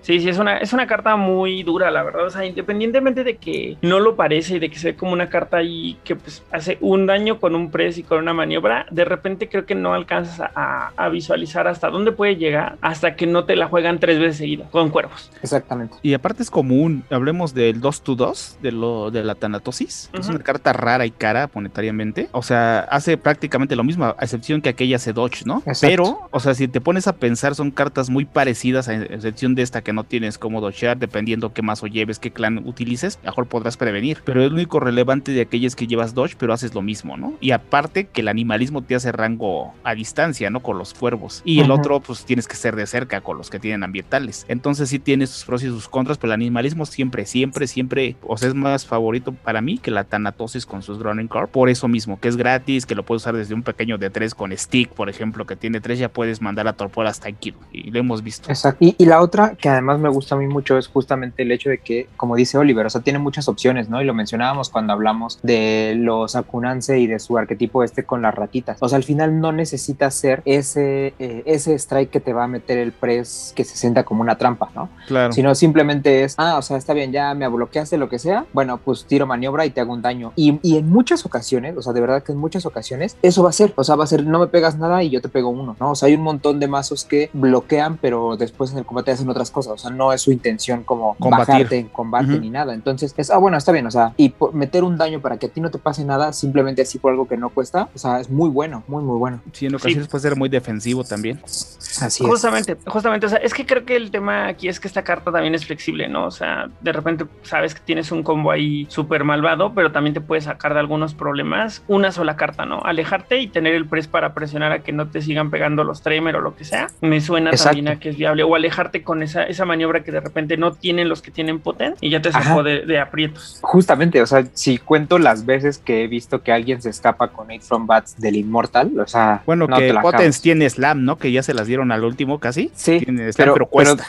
exacto, y, y de pronto es súper raro eso, o sea que además no, tampoco llevas tantísimas, ¿no? O sea, porque en teoría como que tú buscas con Potence, o sea, no buscas algo que te esté haciendo maniobra todo el tiempo, porque además te cuesta, como bien Claro. dices, ¿no? Entonces ya la maniobra te zafó y ya no te mataron simplemente por el hecho de que tenga maniobra, y si además metes el daño, pues ya ridículo. Sí, no. Muy buena carta. ¿Hay alguna otra de, de combate que les gustaría mencionar? Oye, estuvimos creo- hablando la temporada, bueno, la temporada, el turno, el capítulo pasado, precisamente de la carta que destruye equipos con Abon, güey. Yo creo que estos tienen una un poquito más relevante que se llama las Mejor. hordas caninas, que en básico te hace un strike AR, o sea que lo puedes usar sí o sí, y en superior destruyes equipo con rango, pero con freeze strike. Eso es lo relevante para mí. Y aparte es Sí. una carta común y sin costo. Exactamente, exactamente. Yo, para mí es no nada más relevante el hecho de que no tenga costo, sino además el hecho de que eh, frente a otras cartas, no tanto como la que vimos la semana pasada, pero sí frente a otras cartas, dice equipo y no, eh, es- y no arma. No, Weapon, ajá, claro. Ándale. Exactamente. O sea, es súper relevante el hecho de que tú, además con combinaciones, ya vimos el Deep Song y otras cosas que te dejan entrar en combate con esta disciplina. O sea, tú puedes simplemente rochar al que tiene, por ejemplo, rochar al Yoto con su pelota. O sea, puedes rochar un montón de cosas así de equipos realmente relevantes. Rochar al que, o ir a que te bloquee el que tiene el, el bowl de la convergencia y se lo truenas con los perros. O sea, Ujú. La otra vez Sí, jugando con Pepe pasó, ¿no? Que tenía él este, un rifle de asalto alto, creo que traía joysticks o algo así, y creo que Stick le destruyó su equipo y aparte lo mató. Exactamente. Pues Así es es. que creo que creo que lo que lo hace relevante efectivamente es eso, el first strike y el que sea un equipo, entonces puedes destruir celulares, computadoras, helicópteros, entonces Eh, creo Sí, que es malvado. Ajá, mente, es, es lo que lo hace relevante justamente, que sea equipo, equipo así como tal. sí, Y, es una y carta pues- y yo creo que eso- ahí podemos mencionar básicamente como que todas esas, en esa misma línea, todos los trucos de combate que se usan en los mazos de animalismo, ¿no? O sea, ya dijimos ahí los perros. Ya también mencionamos el Terror Frenzy, que nada más falta hacer su efecto a, superior, que es que todas las cartas de combate cuestan uno más, ¿no? Igual súper relevante justo además cuando vas a estar haciendo este combate de presiono, presiono, presiono, y entonces todas las cartas que quieras jugar te cuestan más y más, entonces tú solo te vas a estar matando. Y luego está el Drawing of the Beast, ¿no? Que también es bien relevante y más en combinación con el Eight from Bats que ya mencionamos, porque el Drawing of Beast lo que hace es que le da a tu oponente, le das fuerza, pero al mismo tiempo no puede eh, usar maniobras para alejarse, no puede hacer eh, press para terminar el combate, cosa que es además interesante, y no puede usar equipos tampoco. Y además en superior va a estar tomando daño durante el press step. Entonces, si le das fuerza, pero sabes que no tiene maniobras y tú te alejas, pues ya no importa el hecho de que le diste la fuerza, ¿no? Porque ya te hiciste para atrás, está haciendo un daño, no puede presionar para terminar el combate y tú sí le vas a presionar para continuarlo y de nuevo no puede usar equipos y luego va a estar haciéndole un, pre- un daño en el press, pues otro, pues otra cosa ahí permanente que lo va a matar pronto, ¿no? Claro. Sí, sí, la verdad es que esas dos cartas son, digo, sin afán de contradecir a Carlos, mi, cuando la mencionó como top, yo creo que sí son top, pero específicamente en un contexto de combate, exactamente. Así es. Exactamente, o sea, porque creo que son cartas que sí o sí llevas si lo que quieres es devastar a través de la violencia. Claro, y son para, bueno, a mi punto de vista, para arquetipos diferentes. Por ejemplo, si llevo Potence, ¿qué quiero? Que no se alejen. Entonces llevo Dragon of the Beast, ¿no? Si llevo a lo mejor Infrared Bash, llevo Terror Frenzy. Para yo alejarme y no se acerquen. O sea, como que es la Es que es lo que está padre, exacto, que, que una compensa a la otra, ¿no? O sea, que hacen más o- cosas más o menos similares, pero una es para de cerca y la otra es para de lejos. Exacto. puedo llevar ambas, ¿no? Pero digo, si no quiero retacar de mi mazo, porque ya vemos cuando armamos uno que queremos meterle de todo y al final sabemos que no podemos llevar ambas, voy a ver qué, qué juego, ¿no? Si juego Potence o juego solamente animalismo. ¿no? Exacto. Y sabes que lo otro que además me parece muy relevante es esa interacción que ya vimos a lo largo de varias cartas que tiene el animalismo con los equipos. O sea, entre que te los quema o entre que no te los deja usar. O sea, la verdad es que el combate con animalismo, yo creo que también por eso es súper eficiente, por el hecho de que tiene muy pocos contras, ¿no? O sea, ya vimos que tiene maneras para evitar maniobras, para que te cueste más. Y encima no te deja usar equipos, que para un montón de arquetipos de pronto es en eso en lo que confían. O sea, por eso al final este combate con esta disciplina es muy, muy, o sea, es muy consistente porque para donde se muevan tiene algo que hacer. Es Efectivamente. gran acompañante, ¿no? Para los clanes que llevan esto, por ejemplo, a los Nosferatus con su Potence o, o diferente tipo de clanes que la llevan, acompaña muy bien el combate con animalismo. Sí, definitivamente. Y no son tan difíciles de conseguir, según yo, ¿no? No, no, no, no, no, son comunes, creo. Creo que el animalismo es de las disciplinas más eh, También más del democráticas pueblo, ¿no? en ese sentido, ¿no? Ajá, sí, Sí. del pueblo, pero aquí para los metúselas y no tanto para los vampiros. Sí, ahora no está sí. Lalo que diga que esa tampoco la tiene. Pero seguro no la tiene. bueno, continuemos. Asumiremos que No, la seguro tiene. sí, porque yo nada más tengo una de cada una, entonces seguro él tiene 10. Correcto. Continuemos Eh, entonces. de combate también me llama la atención que el animalismo no haga grabados por lo regular, pero sí hay una carta que hace grabados, ¿no? La, la canción en la oscuridad, Song in the Darkness, algo así. Sí, Song in the. Dark. Song in the Dark. Ahora, Aidan Rodríguez, esta disciplina, este Song in the Dark existe como punto de las de- en las disciplinas, en el juego de rol. ¿Qué es lo que hace? Hace, ah, hace, si no me equivoco, hace daño de rango en básico. Daño hace- normal en básico y daño agravado en superior. Pero, ¿Te acuerdas cuántos eran, amigo? Porque no tengo a la mano Dos.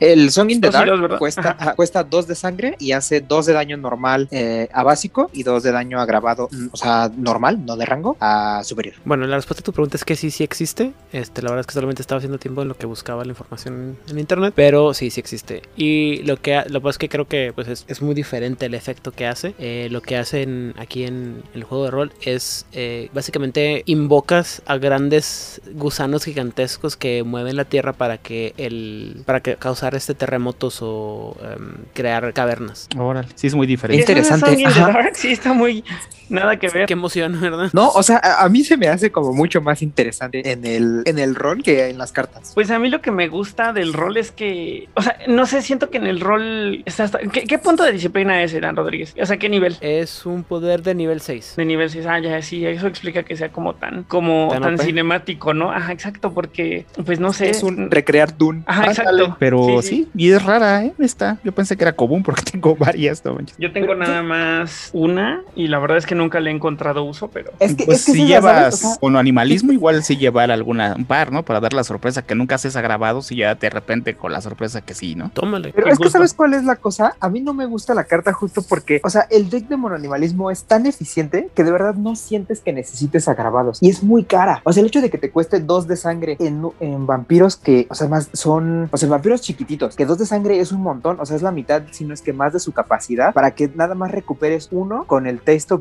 Vitae, a mí por lo, en lo personal no me gusta tanto. Pero sabes si lo llevas en un contexto de que ya tienes a tu presa y ya agarraste un vampiro grande y ya lo tienes en cero, a lo mejor llevar un par para quemarlo, pues sí lo pago. Eso, eso puede ser, eso puede Pero- ser. pero A- también a, mí me gusta que- más en contexto de vampiros grandes, A porque siento que... No, tú, tú, tú dime. No, tú Luis, por favor, termina con tu. O sea, me gusta más en contextos de vampiros grandes que les hace mucho más fácil pagarlo y que a lo mejor tienes otras herramientas, ¿no? Por ejemplo, me gusta en la combinación con el Potence, porque entonces ahí a lo mejor con Potence sí vas, o sea, estás peleando de cerca, metes los agravados y haces Decapitate, por ejemplo, ¿no? Claro, pero creo que Potes ya tiene la suya. Creo que también es cara, ¿no, Oliver? No, no recuerdo que cuesta tres la que hace grabados o dos, no sí, recuerdo. sí tiene bien. una casa, sí creo que cuesta tres. Exacto. Pero a- a- yo la verdad es que estoy como en un punto medio porque creo que no no se me hace tan eficiente con un vampiro chiquito por el costo eh, y porque pues al final ya creo que lo hacen mejor a través de otras cosas y con los vampiros grandes un vampiro grande seguro tendrá otras disciplinas que le van a ayudar a hacer esto de una manera más eficiente. Yo me voy por los midcaps que no tienen muchas o sea que tienen tres disciplinas o cuatro disciplinas y ninguna de esas les ayuda a pelear con agravados y que quieren dar la sorpresa. ¿Sabes? Claro. Por ejemplo, un vampiro que tiene las tres de clan en- eh, y que tiene animalismo en superior en alguna combinación, puede bloquear y de repente hacerte eso y hacerte Rorschach y no, jamás lo esperaste, ¿no? Claro. Ujú, ujú. Entonces, a- a- es ahí donde yo considero que a lo mejor es donde se capitaliza más esta carta. ¿Y, y sabes cuál es la otra? Yo creo que además lo que le pesa a cartas como esta es al final con qué otras disciplinas se lleva el animalismo, ¿no? O sea, porque en la mayoría de los clanes que la tienen por default tienen mejores maneras de hacer agravados, ¿no? Sí. O sea, con los Mm. Gangrel ya ni se diga, pero yo creo que brilla más en las cuestiones off clan, ¿no? Por ejemplo. Yo creo que los que blidean, los que blidean, los que pelean muy denso, sí, no, no le van a ver, eh, no le van a ver uso. Pero por ejemplo, las arimanes con esto, porque Ah, las claro. arimanes no hacen agravados con Exacto, ni con exactamente. No han la combinación, ¿no? De que se ponen con protea las, las garras, pero no todas tienen proteana ni- superior. Y de para hecho creo que fijas. solamente una lo tiene, ¿no? Entonces, Exactamente. A lo mejor Ese ahí sí sería más relevante porque ellos pueden ganar este con su Healing Fury, con su Build Buffet, con su Taste of Vitae. O sea, tienen maneras de sanear la carta si no tienes el Taste en la mano cuando lo hiciste, ¿no? Ujú, ujú. Sí, por ejemplo, Guruji también de repente, pues con Presence y con Ujú, Potence, ujú. también no está, o sea, le sale más caro hacerlo con Potence, ¿no? Y es, y es de cerca, Exacto, entonces. Pero bien, como Ok. mencionan ustedes, ¿no? Como que le pierde a, por ejemplo, el Protean que te cuesta uno, a la Virtud que quemas uno. O sea, sí le pierde, siendo animalismo debería haber costado uno, ¿no? Más o menos porque entonces se volvería una carta muy poderosa, siento yo. Sí, y, y creo sí. que entonces no se trata de que el animalismo haga todo, ¿no? Ni que fuera Claro. Yo, yo creo que la mejor manera de, de cambiarlo para que fuera adecuada o más rentable sería que el daño fuera a distancia. Sí, ahí sí estoy de acuerdo, ahí sí estoy de acuerdo. Si el daño Porque fuera de hasta, lejos, hasta temáticamente se siente como más adecuado, ¿no? O sea, creo yo. Como un Maya para Satia. Exacto, exactamente. aunque el Maya O sea, a lo mejor no restringirlo, ajá, exacto, a lo mejor no restringirlo a que solo sea de lejos, pero sí que el daño sea de distancia. O sea, al final, además, temáticamente, con el rol estás invocando tus gusanos, o sea, ¿por qué sería el daño como que lo harías tú de cerca? ¿Me explico? Así es, te envuelven en la sed y te ahorcan por esos agravantes. Así, así es. Pero bueno. Sí. Ok.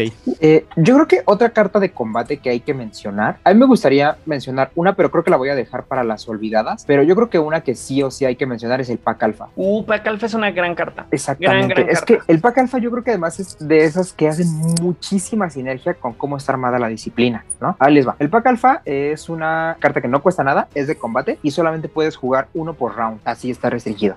A básico lo que hace es que empleas un retainer animal de tu mano antes de que el rango sea determinado, pagando el costo normal. Y a superior lo que haces es que un retainer animal que tú ya tengas, lo quemas y le pones esta carta al vampiro que la está utilizando y va a tener uno de fuerza permanentemente. Es muy cons- interesante la carta porque, exacto, exacto, es lo que ibas a decir. Es el Conceal Conceal Weapon, Weapon. del Así animalismo. es, así es. Y pues Esta tal cual. carta, la- perdón, eh, No, eh, te continúa, continúa. Pero es que cuando salió Pack Alpha, me gustaría dar un poco de contexto. Cuando salió Pack Alpha, fue un, fue un poco como el efecto eh, Deep Song, pero en menor escala. Porque de repente las, como, excepto por los Nosferatu, como pueden ver, el, eh, los vampiros que tienen animalismo no tienen acceso a, sigilo tan fácilmente. Bueno, no, eh, perdón, porque creo que sí lo hay, ¿no? Porque está, por ejemplo, el sigilo de Protean o el sigilo de, de quimerismo o el sigilo de, de espíritu. Pero era gastar una acción. Pero y además te cuesta. Ajá, todo eso cuesta, pero lo voy a hacer más enfocado porque, ah,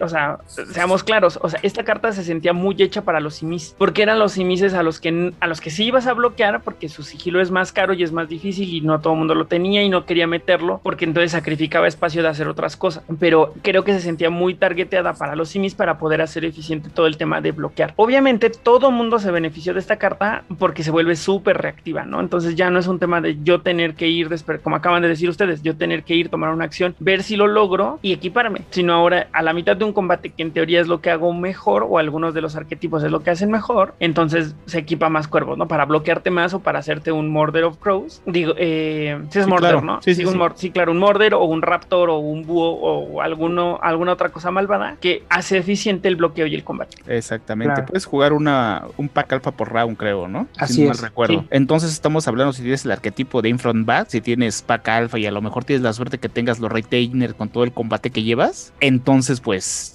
por round te puedes poner uno, ¿no? A lo mejor en una buen buen combate ya te pusiste dos en un en un combate, ¿no? claro, y es que sabes qué, además de eso, ahorita que revisemos los retainers es donde se va a ver la fuerza, ¿no? Porque el hecho de que vaya así, que te lo pongas antes de que el rango sea determinado, de pronto hay muchos retainers que te abre la puerta a que esto se vuelva un truco más de combate, o sea, como si fuera un terror frenzy o una cosa así, ¿no? O sea, el hecho de que de pronto de la nada ya puedas verle la mano al otro, que vaya a recibir un daño extra, que de pronto, por ejemplo, porque más te dice que el retainer siempre tiene que ser animal, ¿no? Pero más allá de eso no te restringe, o sea, de que de ahí te pongas, por ejemplo, un elefante y ahora te puedas prevenir un daño, o sea, hay un montón de cosas que pueden pasar, ¿no? Claro, no, y aparte, el que si ya tienes pack alfa y tienes a lo mejor dos, tres Reven Spy, pues lo puedes quemar, quemas uno para tener más fuerza. Así es, que esa es la otra, ¿no? Que no sé en cuáles son, o sea, como todos los arquetipos en los que uno está pensando en usar el superior, pero a mí lo que pues, me deja por es ejemplo, la flexibilidad, ¿no? O sea, por ejemplo, hablamos de Howler, o sea, en Howler tienes dos de fuerza, te quemas un pack alfa, le pones el pack alfa para ya tiene tres, o sea, hablamos de Kenkidu tiene tres de fuerza, que este evento antitribu que se me acaba de ir el nombre tiene tres de fuerza, las Verinus, las Verinus ya tener tres de fuerza, más aparte lo que Howler hace, o sea, dices, no manches, es irrelevante, inclusive tener dos, ¿no? Porque tienes verbos, o sea. Claro, o sea, justo a lo, a lo que voy a decir, o sea, en que como que no hay, no hay algo que tú digas, uy, voy súper pensado en, en ponerme un montón de fuerza a través de pack alfa, ¿sabes? O sea, flexibilidad. O sea, yo, por ejemplo, me imagino en una situación en la que al inicio de la mesa necesito bloquear, ¿sabes? Justamente. Entonces tengo ahí mis cuervos, tengo mis cuervos, y luego ya llega un punto en el que ya no me sirven de nada porque la persona que tengo enfrente ya no, ya no. No, necesitas todo ese intercept. Exacto, pues ahora voy, lo reviento y tengo fuerza. Justamente, así es como yo he visto que se capitaliza mejor el pack alfa. Que al principio del juego, justo es un tema de permanentes para bloquear y after mid game es obtener la fuerza para mandar a torpor de una manera más rápida e irte los quitando para poder terminar el juego. Y creo que es un muy buen balance entre básico y superior lo que haces, ¿no? Porque con la misma carta vas a hacer las dos cosas o sea, no sé si estoy siendo reiterativo o poco claro, pero vas a usar una para ponértelo y otro para quemarlo. Entonces tiene un doble uso muy interesante la carta. Claro. Así es. Sí, sí, sí, sí, como tiene razón. Y aparte está bien medido, ¿no? O sea, no puedes tener más de un pack alfa para obtener fuerza en ese vampiro. O sea, también no puedes ponerte miles porque está, era una locura. Sí, sí, sí, exacto. Lo que no me encanta es la ilustración. Ah, sí, tampoco a mí. De hecho, ni esta ni la de Dipson, que se me olvidó mencionar, como que merecían una mejor ilustración. A la de Dipson además no le entiendo. Tampoco. No sé qué está pasando, si, le está, si le está cayendo o si se está cayendo o, qué onda. Yo no, alcanzo a entender qué onda con. Yo, yo entiendo por la de Deep Song que el que hace el Deep Song es el que, como la víctima en la, en la imagen, ¿no? Como que en teoría le canta la canción al otro. Ajá, exacto. Como que en teoría le canta la canción al que está brincando para que ese se ponga loco y entre en frenzy. No, pues que lo está controlando. o sea, está brincando y lo está, lo está, haciendo como una, una deflectación y lo está tomando el piso. Yo creo, pero hay maneras más padres de expresarlo gráficamente. ¿Y cuál era la otra que no entendemos? Sí, a, mí, lo, a mí lo que no me gusta del, del pack alfa, pack alfa. es que lo, lo, que está feo del pack alfa para mí es imaginar la idea en superior, ¿sabes? O sea, a básico, de que quemes al perrito. Exacto, exacto, eso es lo cruel. O sea, la imagen dices, bueno, no está tan chido con la temática del juego, etcétera, pero dices, encaja. O sea, pack alfa voy y me consigo un perrito, ¿sabes? O sea, básico. Está abrazando al perrito, gente. Exacto, o sea, es como estoy adoptando a este perrito que me encontré. Así es, pack alfa. Pero luego la superior, o sea, lo voy a quemar para chuparme su fuerza del perro. O sea, fuck it. o del cuervo, no necesariamente tiene que ser el perro, está bien. Sí, muy, muy malvada esa, definitivamente. Sí, esa. sí, sí, sí. Porque además dibujaron un perrito ahí todo coqueto. Sí, Ajá, o sea, esta sí, que lo aman como a Hachi.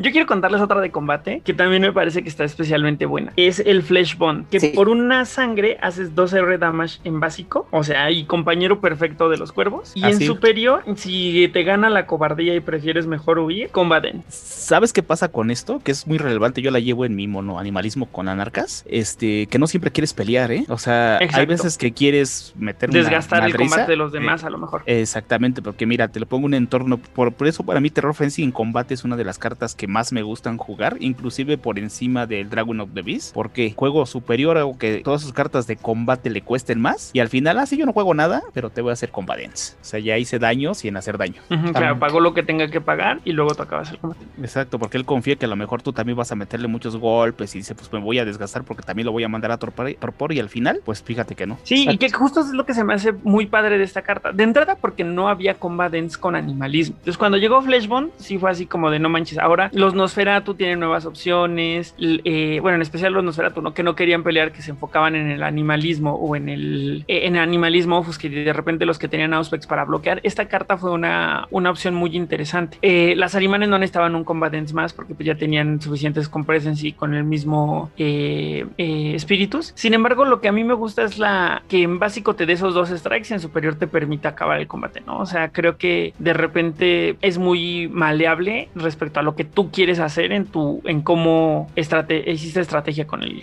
con tu deck. Exacto, exactamente. Yo creo que también, por ejemplo, a mí me gusta mucho también ese uso que le da Carlos con su deck de los simis, ¿no? O sea, al final es una herramienta de control más, o sea, más que de combate de control, ¿no?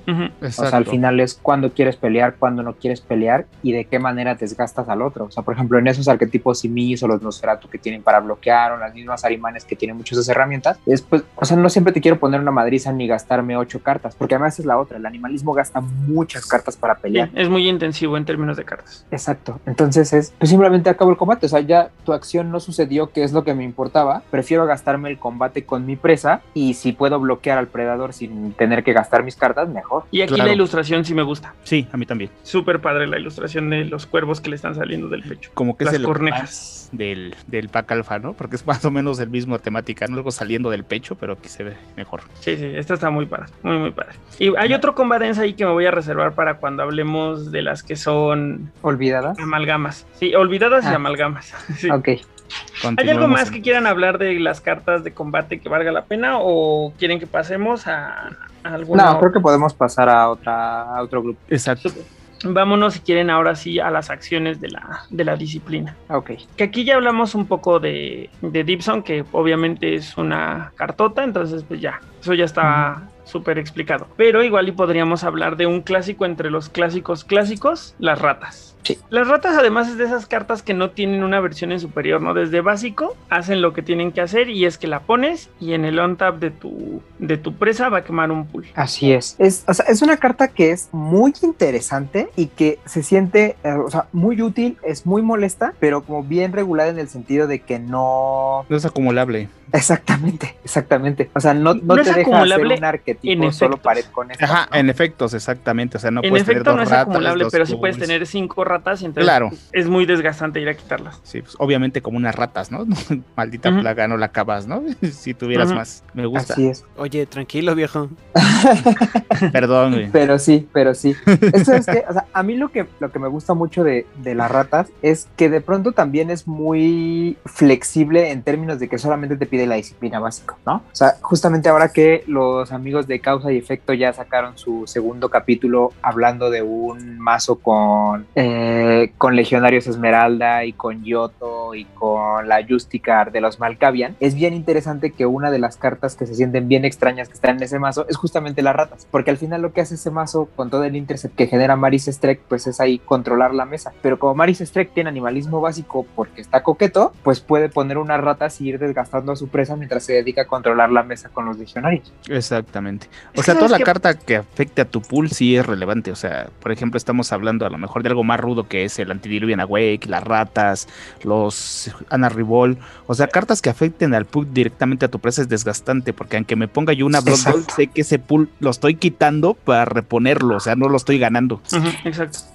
Que, yo- que también creo que aquí hay un tema contextual que tendríamos que entender respecto a las ratas. Las ratas salieron en Jihad ¿saben? y se han impreso ocho veces. O sea, salieron en Jihad, luego en Betes, luego en Sabbath Wars, Final Nights, Camarilla Edition, Anarchs, Legacy of Blood y finalmente En los First Blood. En First Blood, exactamente. Entonces, a lo mejor para el día de hoy no se siente así como el arma para hacer el mal, pero creo que cuando salió en Jihad, a lo mejor no era así tampoco la manera en la que ganabas, pero sí era un recurso mucho más importante y mucho más relevante. Es, es que sabes que incluso a día de hoy, o sea, lo que pasa con las ratas es que las ratas nunca te van a llevar a ganar, pero Pero te van a llevar a estorbar. pero, te, pero te ayudan. O sea, a lo que ves que, por ejemplo, un, un- como tú le decías, ¿no? Por ejemplo, vamos a ver el caso de los simis, que tienen muy poco sigilo o que lo consiguen de manera saimes raras. Lo único que necesitas colar son tus ratas. O sea, si cuelas tus ratas con el con los simis, a los demás que te dediques puede ser, no puede ser ni un solo bleed y puedes ir desgastando, porque vas a ir a rochar a los que están enfrente, porque vas a bloquear a tu presa, a tu predador. Y tus ratas van a estar ahí, van a estar ahí, van a estar ahí. Y con todo lo que tienes para enderezarte, para bloquear con solo el animalismo, ya no se diga si lo combinas con Auspex o con cualquier otra cosa, las puedes defender muy bien y que al final justamente es lo que quieres, ¿no? O sea, lo que quieres es darle a tus, a tus oponentes, o sea, algo que los haga aventarse hacia ti sin que sea daño. Claro. ¿no? ¿Y, y sabes O sea- cuál es lo bueno de las ratas? Que va tu presa. Entonces los demás ni se molestan porque no es problemas de ellos. Exactamente. Exactamente. Contrario a los Honor Revolt y cosas así, los Smiling ya que de repente estás afectando absolutamente a todos y ahí sí te ganas el odio colectivo, ¿no? Aquí está súper targeteado. Así es. Y sabes qué, aunque sea de manera indirecta, yo creo que la relevancia de la rata se puede ver en el hecho de la nueva carta que le dieron a los Nosferatu, que es Claro. básicamente el mismo efecto, pero acumulable y solo para el clan. O sea, ya el hecho de que, le- que hayan pensado o sea, el hacer, vamos a hacer unas ratas que den para un arquetipo casi casi, o sea, te dice lo, lo realmente importante que puede llegar a ser el efecto de esta carta, ¿no?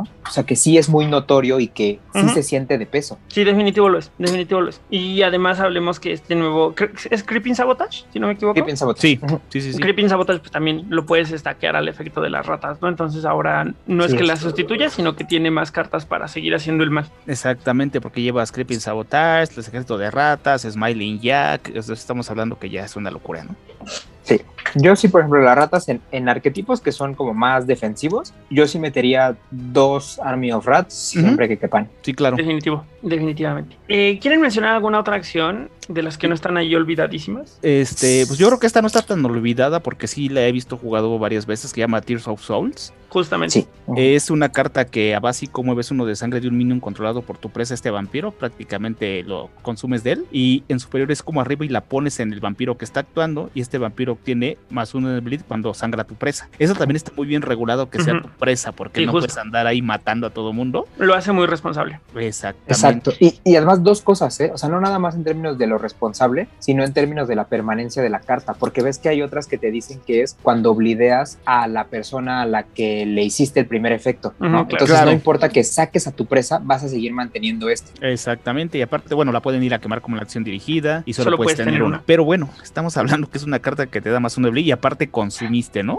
Sangre de alguien más. Exacto. ¿Y sabes cuál es la cuestión? Yo creo que hay algo que sucede y que esta carta creo que va a tener mayor relevancia en el futuro muy cercano. Por el hecho de que ya se van a estar jugando más anarcas, creo yo que estos mazos de monoanimalismo pueden pasar de depender del Anarch Revolt como esa fuente de daño constante a usar cosas como el Tier of Souls. O sea, el hecho de que cuántas veces ha pasado incluso en mesas que ya hemos tenido, ¿no? O sea, que el que está jugando animalismo pone y pone Anarch Revolt o se empiezan a convertir en anarcas, ya no pasa nada, o de plano tu presa traía anarcas y al final terminaste matando a toda la demás de la mesa, ¿no? Exactamente. sí. Y ahora que vienen tres clanes anarcas, pues más difícil. Pero yo creo que con esta es una buena manera de conseguir ese bleed. Y como dices, o sea, hace lo mismo que las ratas. O sea, vas y te estampas contra el que está delante. Ahí sí te quiere bloquear. Y si no, ya sabe que es bleed permanente. Y cuando se lo quieras ir a quemar, pues de nuevo, o sea, solo le interesa tu presa y se va a ir a estampar contigo a buscarte y a ver qué le, qué le puede pasar. Ujú. Que aquí dos cosas respecto a esta carta. La primera es que de nuevo se siente una formulación muy bien pensada, ¿no? El tema de quitarle una sangre y obtener bleed, o sea, son dos efectos interesantes en una sola carta, ¿no? El tema de controlar la sangre del- de, de otro vampiro siempre es molesto y sumarle bleed me parece que es una combinación muy poderosa. Y segundo, creo que también es una carta que se benefició mucho del, de la llegada de, de Dipson, ¿no? Porque de repente con ya estás bleedando de tres, ¿no? Y entonces se vuelve, se empieza a volver más asustante, ¿no? Un bleed con un of Soul y un, y un, eh, un Dipson que sí o sí llevas en tu deck. Claro. Y aparte, en los mazos que los juega, por ejemplo, te lo va a hacer un simis, dices, no, está bien, quítame la sangre, ya veré cómo Sí, te claro. redirijo. Quítame la sangre, te redirijo o hasta te dejo que pagues el bleed porque no te voy a bloquear porque seguramente va a ser el mal. Exactamente. Ahora, esta, de esta sí me da mucha curiosidad saber si existe un punto de disciplina que se llame así. La carta se llama Tire of Soltier of Souls. Tire, Tear Souls. Ah, no creo que exista una cosa así, pero es. Ah, no, sí, mira. Ja, nivel ¿No, 6. verdad? ¿Sí existe? A ver, cuéntanos qué hace. Te deja ganar memorias o poderes de la sangre que bebes. Ah, mira, muy poderoso, ¿no? Porque entonces Y- estás Ajá. quitándoles, bebes sangre de alguien más y eso te hace poderoso. O sea, era, o sea, Tal la cual temático, perfecto. ¿no? Sí, sí, tal cual, Ajá. tal cual. Que la traducción sería algo así como escala de almas. Ajá, sí, o, o fila de almas, no sé, está, la traducción es rara. Sí, pero buena carta. Sí, bastante buena, bastante buena. Tristemente yo solo tengo una de estas. Es que es rara. Es que está, Sí. exacto, esta sí es más rarilla. Rara y además de cosas bien raras, ¿no? De Sabbath, Sabbath Wars, Anarchs, Legacy of Blood y Third Edition. Y Third Edition, o sea, además de cosas bien si no me equivoco, Ojalá Legacy sí. Ojalá que sí. Y seg- según yo en, Thai- en Third Edition y Legacy of Blood salió en Dex nada más. Claro. Eh, ¿Alguna otra acción o ya nos pasamos a los Eh, modificadores? creo que hay una acción más que vale la pena mencionar y que es el, el Mauritius Call. Pero esa Eh, quedamos que la, las Ah, bueno, platicaríamos ok. en- eh, cuando hablemos de espíritus para no spoilerear. Pero sí, ok, claro, es me una parece gran- bien, me parece bien. Sí, pero pónganle ahí un pin porque yo creo que desde animalismo básico es una gran, gran carta. Oye, oye, eso es, es patentado esa frase. Los abogados de Irán Rodríguez hablarán contigo. Es, es nuestro es. tributo, es nuestro tributo a. Así, ese es ciclo un tributo. Ah, es un bien. tributo. Ah, entonces, Por, por tributo no se cobran regalías. a ver, ¿sabes cuál había otra para entrar en combate? La jaula, ¿no? No Ah, recuerdo el nombre. Sí, el Ah, town sí, de claro. Cage Beast. Ándale. A mí me gusta solo en básico. Porque en estás con un- entras en combate con cualquier vampiro y con una maniobra opcional. En superior es la carta más horrenda que he conocido. A ver, ¿por qué te parece tan horrenda? A mí se me hace muy chistosa. Digo, no, Pues- la- nunca la he jugado, pero se me hace ti todo lo interesante. malo te parece chistoso. Mira, elige un vampiro listo controlado por predador y otro controlado por tu presa. No sable Ujú. cuando uno de los dos está, ¿qué sé? Otro mató. Cuando solamente quedaban dos Ajá. en el juego. Ajá, exactamente. El elegido vampiro puede entrar en combate solo si está red y el otro gana 4 de sangre. Cuando estamos hablando en un contexto, ¿crees que se van a agarrar a golpes los que te... O sea, tú quedas en medio, Exacto. obviamente no se van a agarrar a golpes si hay cuatro. Inclusive si hay tres lo piensan mucho, ¿eh? O sea, como dices, ay, si nos vamos a agarrar a golpes y tú que nos vas a ver y te vas a reír o qué. Pero el tema de ganar la sangre no te parece. Ah, no, sí, pero bueno. Es que pues, la onda es que a nadie le parece suficiente, ¿sabes? O sea, el hecho de que te vayas a matar a alguien con el que es tu aliado, o sea, porque al final pasa esto, o sea, si alguien te hace una jaula en superior es porque le conviene. Sí, claro, claro. Tienes Entonces toda la son razón. muy pocas las situaciones en las que va a decir, uy, cuatro de sangre, qué padre, me voy a gastar mis recursos en hacerle la vida más fácil al güey que acaba de tirar esta carta. Nos vamos a matar los dos y para que él se ría. Exacto, porque además por cuatro de sangre, muchas veces si te gastas los recursos al final van a ser cuatro de sangre, no ganados, sino recuperados. Entonces, Exacto. yo creo que esta carta solamente tiene sentido. Mira, ¿sabes cuál sería muy bueno? Que fuera como esa carta de que usa los sabbats, que entras con un vampiro más viejo y te rellenas y tú sobrevives. O sea, de sangre. Eh, Ahí sí, Ajá. ahí sí valdría la pena. Dices, bueno, me conviene porque me voy a llenar de sangre. Es un recurso que a lo mejor tengo el villano en la mano, tengo Exacto. dos o tres Sí, Blood algo, ¿no? Dolls. Exactamente. ¿Y tú, Entonces- Luis, en qué, en qué escenario ibas a decir que te parece que es una buena opción? Cuando alguien tiene modificadores permanentes en fuerza o cosas así, sobre todo Claro. en fuerza. Sí, ¿No? claro, claro. O sea, por ejemplo, cuando tienes un vampiro enfrente o atrás que tiene más uno de fuerza, Un o que ya se contra un puso. lasverinos y cosas. Exacto, o que ya se puso un Heroic Might o cosas como esas, ahí O sí. cosas- claro. Sí, Pero claro, ¿sabes cuál claro. es la onda? Que bueno, ya hiciste la acción, ya la pasaste, nadie te la va a bloquear.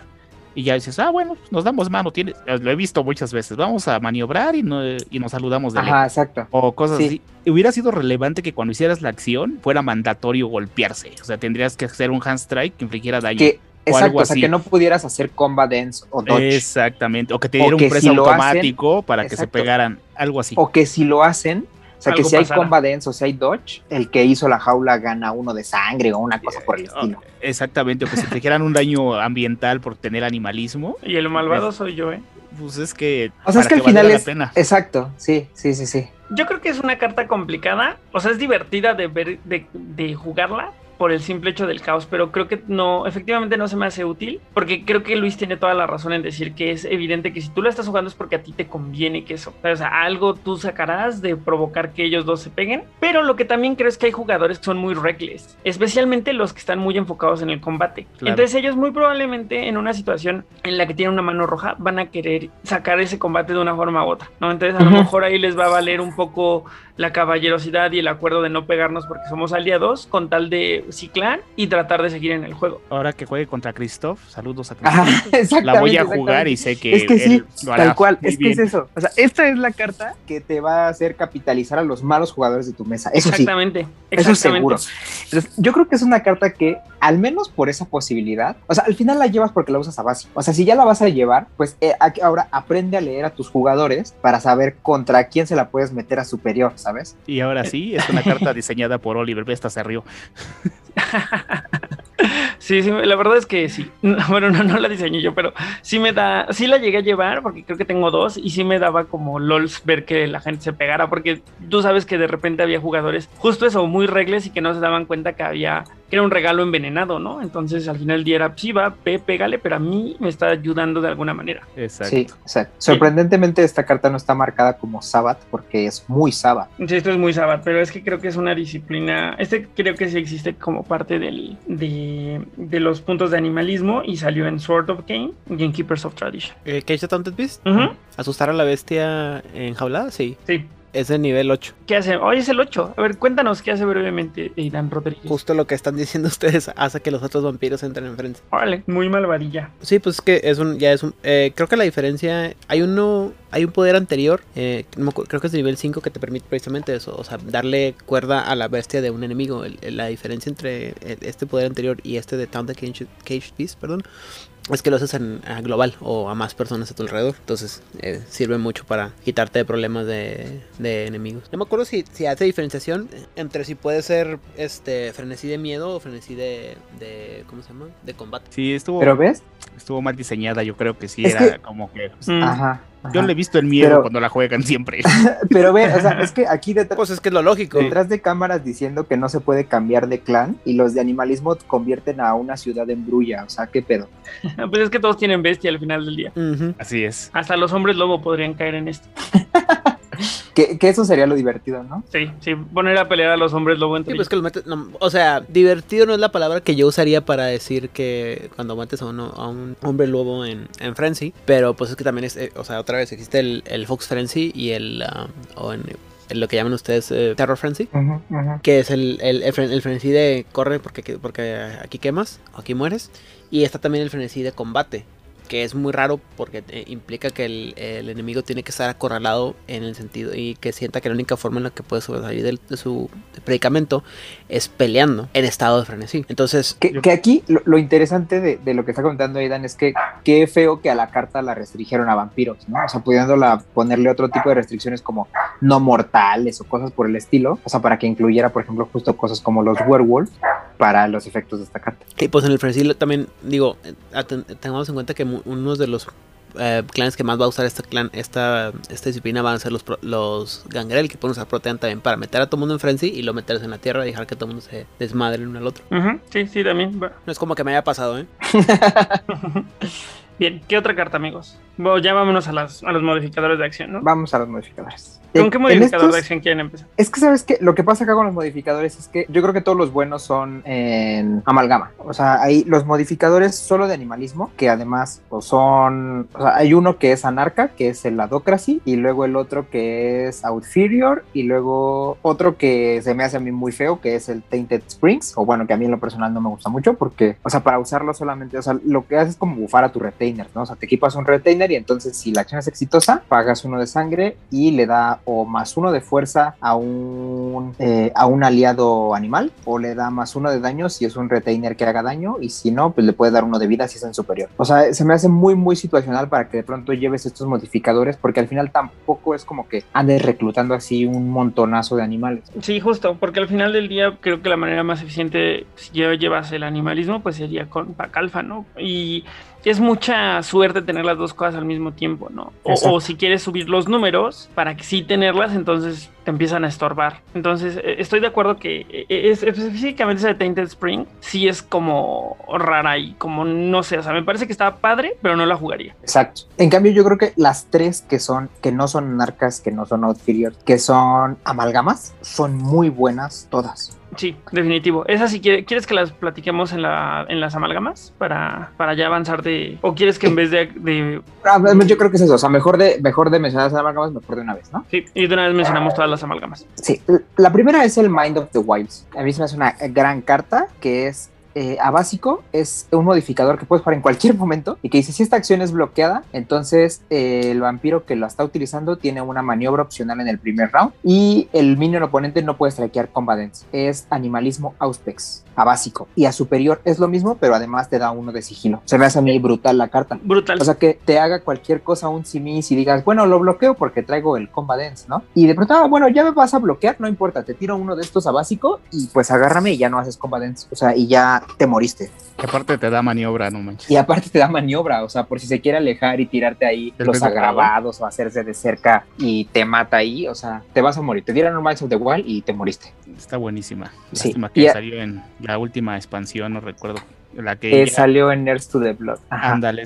Y, y la onda superior es que consigue sigilo en dos disciplinas que no tienen sigilo. Sí, justo. Es que esta carta también de repente se- tiene ahí escrito en letras grandes y mis, ¿no? Sí, Sí. Pero sí es así un gran modificador y, y creo que cambió mucho también el... O sea, es que pasa, pasa que el combat dance es un gran enemigo para el combate, ¿no? O sea, el tema de no pelear es el mejor, es el mejor combate de repente y le teme mucho el combate a este tema de no pelear. Entonces era un poco como la manera de subsanar sin tener potence y sin tener acceso a telepathy tracking a lo mejor, cómo, cómo solucionar el combate. y es una ¿Qué otra carta muy tramposa, ¿no?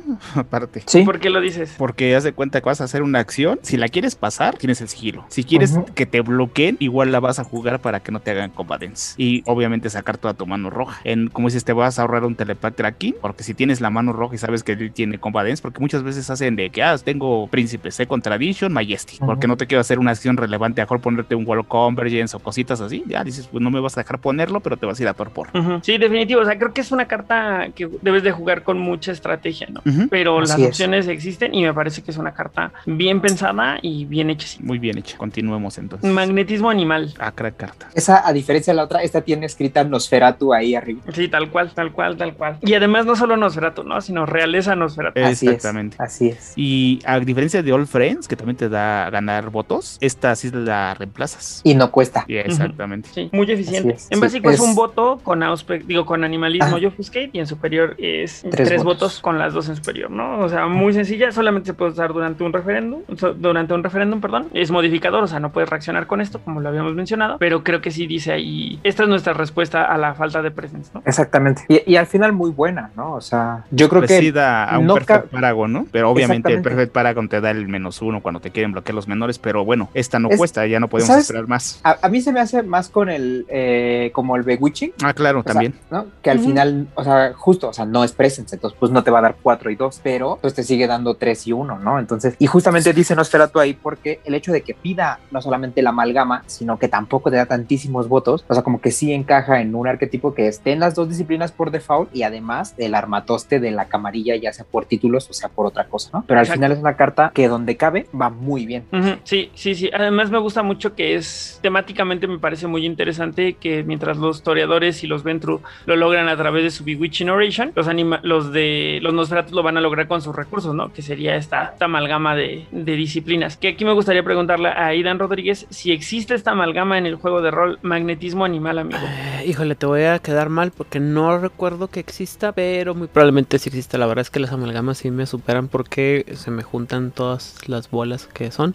Pero es que amalgama de qué, perdón. Animalismo y Offuscate. Offuscate. Ah, se me hace que sí, y viene, debe venir en la guía de la camarilla, de tercera edición. Sí, suena muy, suena muy Nosferatu Nosferatu. este tema. Sí. Exacto. Y sabes qué, ahora hay que esperar, ¿no? Porque ahora los Rapnos, como vienen, que si no me equivoco quedaron con animalismo, offuscate, Offuscate. y presence, pues van a tener varias herramientas para pasar sus votos, ¿no? O sea, definitivamente casi siempre vas a preferir las de presence, pero pues de pronto eso también puede caer ahí Pero es que la suman, de ¿no? una Porque, manera o bien. sea, Exacto.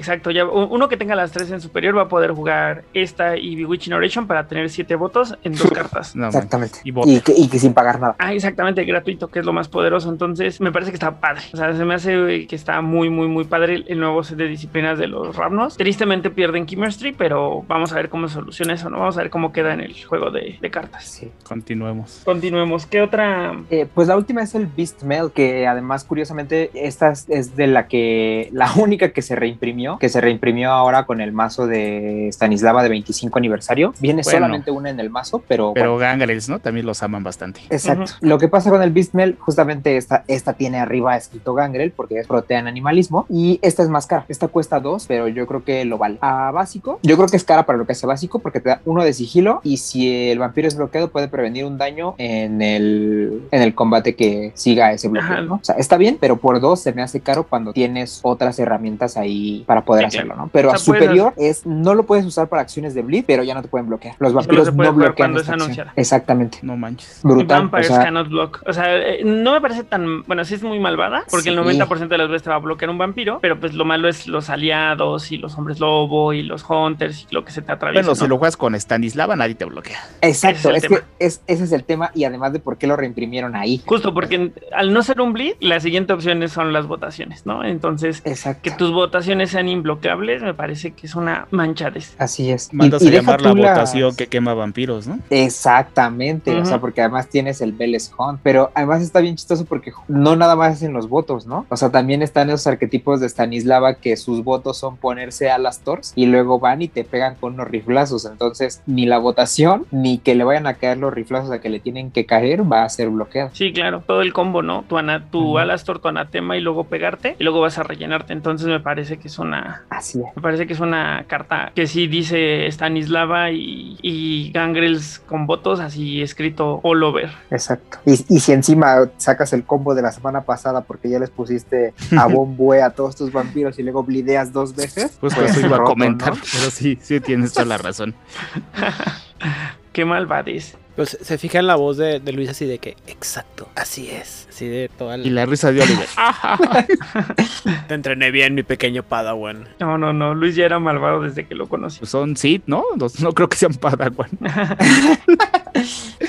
Eh, ¿Hay algún otro modificador de acción que sea una amalgama, amigo? ¿O nos vamos a.? No, a ya nos acciones? vamos a, a lo que sigue.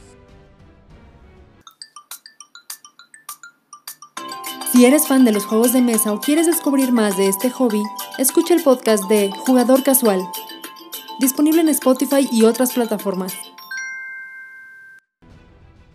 Eh, ¿Quieres que sigamos hablando de las acciones que son. O sea, de las otras amalgamas? Por ejemplo, es que creo que en, en acciones la que hay, en realidad no creo que no vale mucho la pena. ¿El pero Feline Saboteur? en- exacto.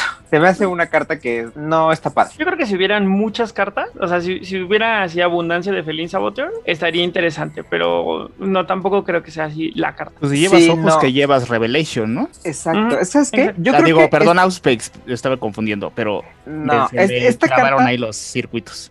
Esta carta estaría padre. O sea, está padre para otros juegos en los que miliarle el más a tu oponente te hace ganar, pero, pero en este juego no. O sea, y más cuando te cuesta acciones, ¿no? Ya ni siquiera es como el Slaughterhouse. Entonces yo creo que esa. Y aparte que está random, ¿no? ¿Qué O sea, pasa? como que no está chido. Exacto, sí, exactamente. Entonces, yo Sí, creo que sí. esa no. Avancemos. Pero hay, hay una de combate, hay unas amalgamas por ahí de combate que sí pueden ser interesantes. ¿Como cuál? ¿Cuál tienes en mente? Por ejemplo, una que ha estado usando Lalo, que es la piel del oso, que es básicamente como una, como el Typhonic Beast o como el, como el Horrid Form. Piel del oso Ajá. te da uno de fuerza y previenes uno de daño. A básico es por un round y a superior es por el resto del combate. Entonces, muy buena. Y esa es una amalgama de. De potencia. Protean, no, Ah, es de Protean. Protean animalismo. Protean animalismo. Otra que Sí. dice Gangrel. Otra que dice Gangrel ahí. Me pero- suena mucho a la que usa las arimanes, ¿no? Que también les da fuerza. Sí, al, Exacto. la fuerza sí, de oso. que- ah, sí, perdón. Estoy confundiendo. Yo dije, esta, esta es piel de oso. Esta no es fuerza de oso, es piel de oso. Sí, esa es piel de oso. Sí, Ah, y que además interesante porque esta salió en las que vienen en el Kickstarter y tiene nuevo arte. Ah, eso suena bien, porque el arte, el arte estaba como raro, digo, no era feo ni nada, pero era como muy gris y eso, así que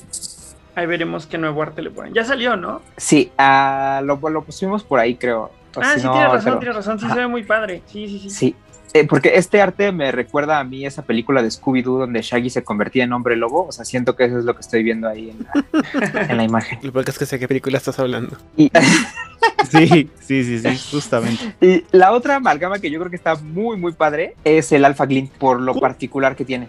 Justo El esa Alpha carta la quería mencionar en las olvidadas, pero creo que este es el momento correcto para hablarlo. Dale, mejor dale tú entonces. Ah, ok, ok, miren, el Alpha Clean eh, lo que hace es que básicamente es un combate, pero el tema con él específicamente, ahí estoy buscando la para leerlo exactamente como dice. Para todos aquellos que ya se nos, se nos fue la onda con los términos específicos de Masterface, ¿qué es, una, es un Combalance? Ah, ok, Combatants es un strike, Mm, normalmente es un strike, Ok. que significa que no hay más combate, o sea, que el- el- lo que está haciendo es terminar tal cual el combate. Sé que suena redundante y suena que no estoy explicando nada porque el nombre lo dice. Bueno, digo, en lo que Oliver busca la carta, si No, ya la tengo, ya la tengo. eh, cuando, a, cuando a una acción de un vampiro, al otro vampiro la bloquea, se surge el combate. En dentro de ese combate te pueden pasar cosas horribles, muchas veces no quieres combatir. Entonces, un compadence evita el daño del oponente que, Ah, es que compadecerse va a masacrar. del otro. Pues, pues tú lo usas para Exacto, compadecerte tú de lo ti usas- mismo. Ajá, sí. Ah, o sea, te, te, te echas panza arriba, es lo que quieres decir. Muy bien. Exactamente, dices ya no, ya no, ya no me pegues. Y bueno, sin llegar al ya no me pegues, sin rogar, porque acabas el combate, evitas cosas muy extrañas, cosas que te puedan acabar con el vampiro, cositas así extrañas. Sí. Y regularmente el que se queda rogando, pues es el otro como, Mi pues chale, ya no me dejó que le pegue. Ajá. Exacto.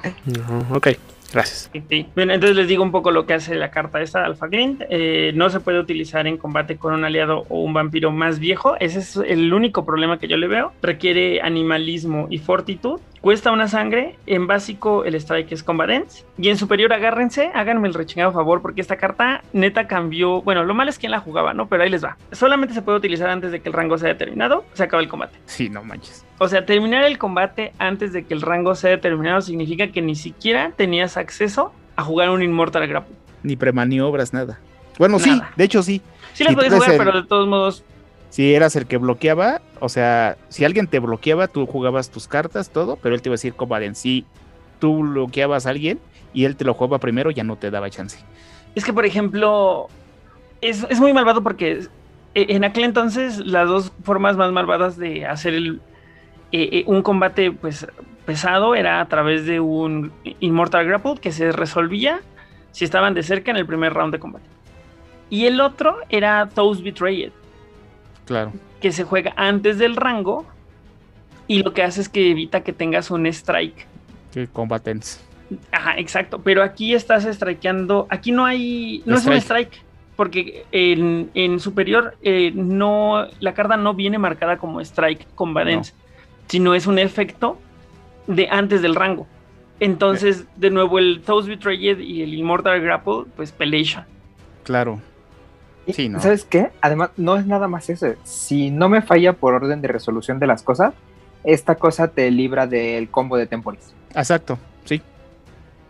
Mm, sí, Acuérdate claro. que defensivos antes que ofensivos. Si yo acabo el combate, lo demás, aunque entre antes, como es la regla de esa carta, que ya hablaremos largo y tendido cuando nos toque Temporis, este no entra. Entonces sí, igual que Illusion of the Kindred, del Rapnus, que también acaba el combate antes que el rango sea determinado. O sea, nada más me llegan a la mente Alpha Green y esa carta de quimerismo. Sí, sí, sí. sí. Que ambas las pueden jugar los Rapnos actuales. Sí, sí. Grandotes, ob- obviamente. Sí, sí. Tristemente esta carta requiere disciplinas que están localizadas nada más en dos, en- no es cierto, en tres, ¿no? Tres clanes. Ravnos, eh, Gangrel. Gangrel y Akunanse. Ujú. Y Akunanse, sí. Bueno, Pero. Yo creo que- Lo que pesa de esta carta es la restricción que ya no vi. Si dijiste que es que solamente lo puedes usar contra un aliado. y Younger Vampire. Sí, sí lo con- dije. Perdón, sí, exacto. Pero es más, no, contra aliados no se puede y, y es contra Younger Vampires, entonces pues sí. Ah, sí, tienes toda la razón. No se puede usar contra un aliado y ni con un vampiro más viejo. Así viene redactado. Exacto. Entonces, el grandote tienes que ser tú, pero es tremenda la carta. Justo, pero es que también el tema era si fuera para todo el mundo, o sea, se acababa a vetes, ¿no? Sí, No, pues ya, ¿para qué?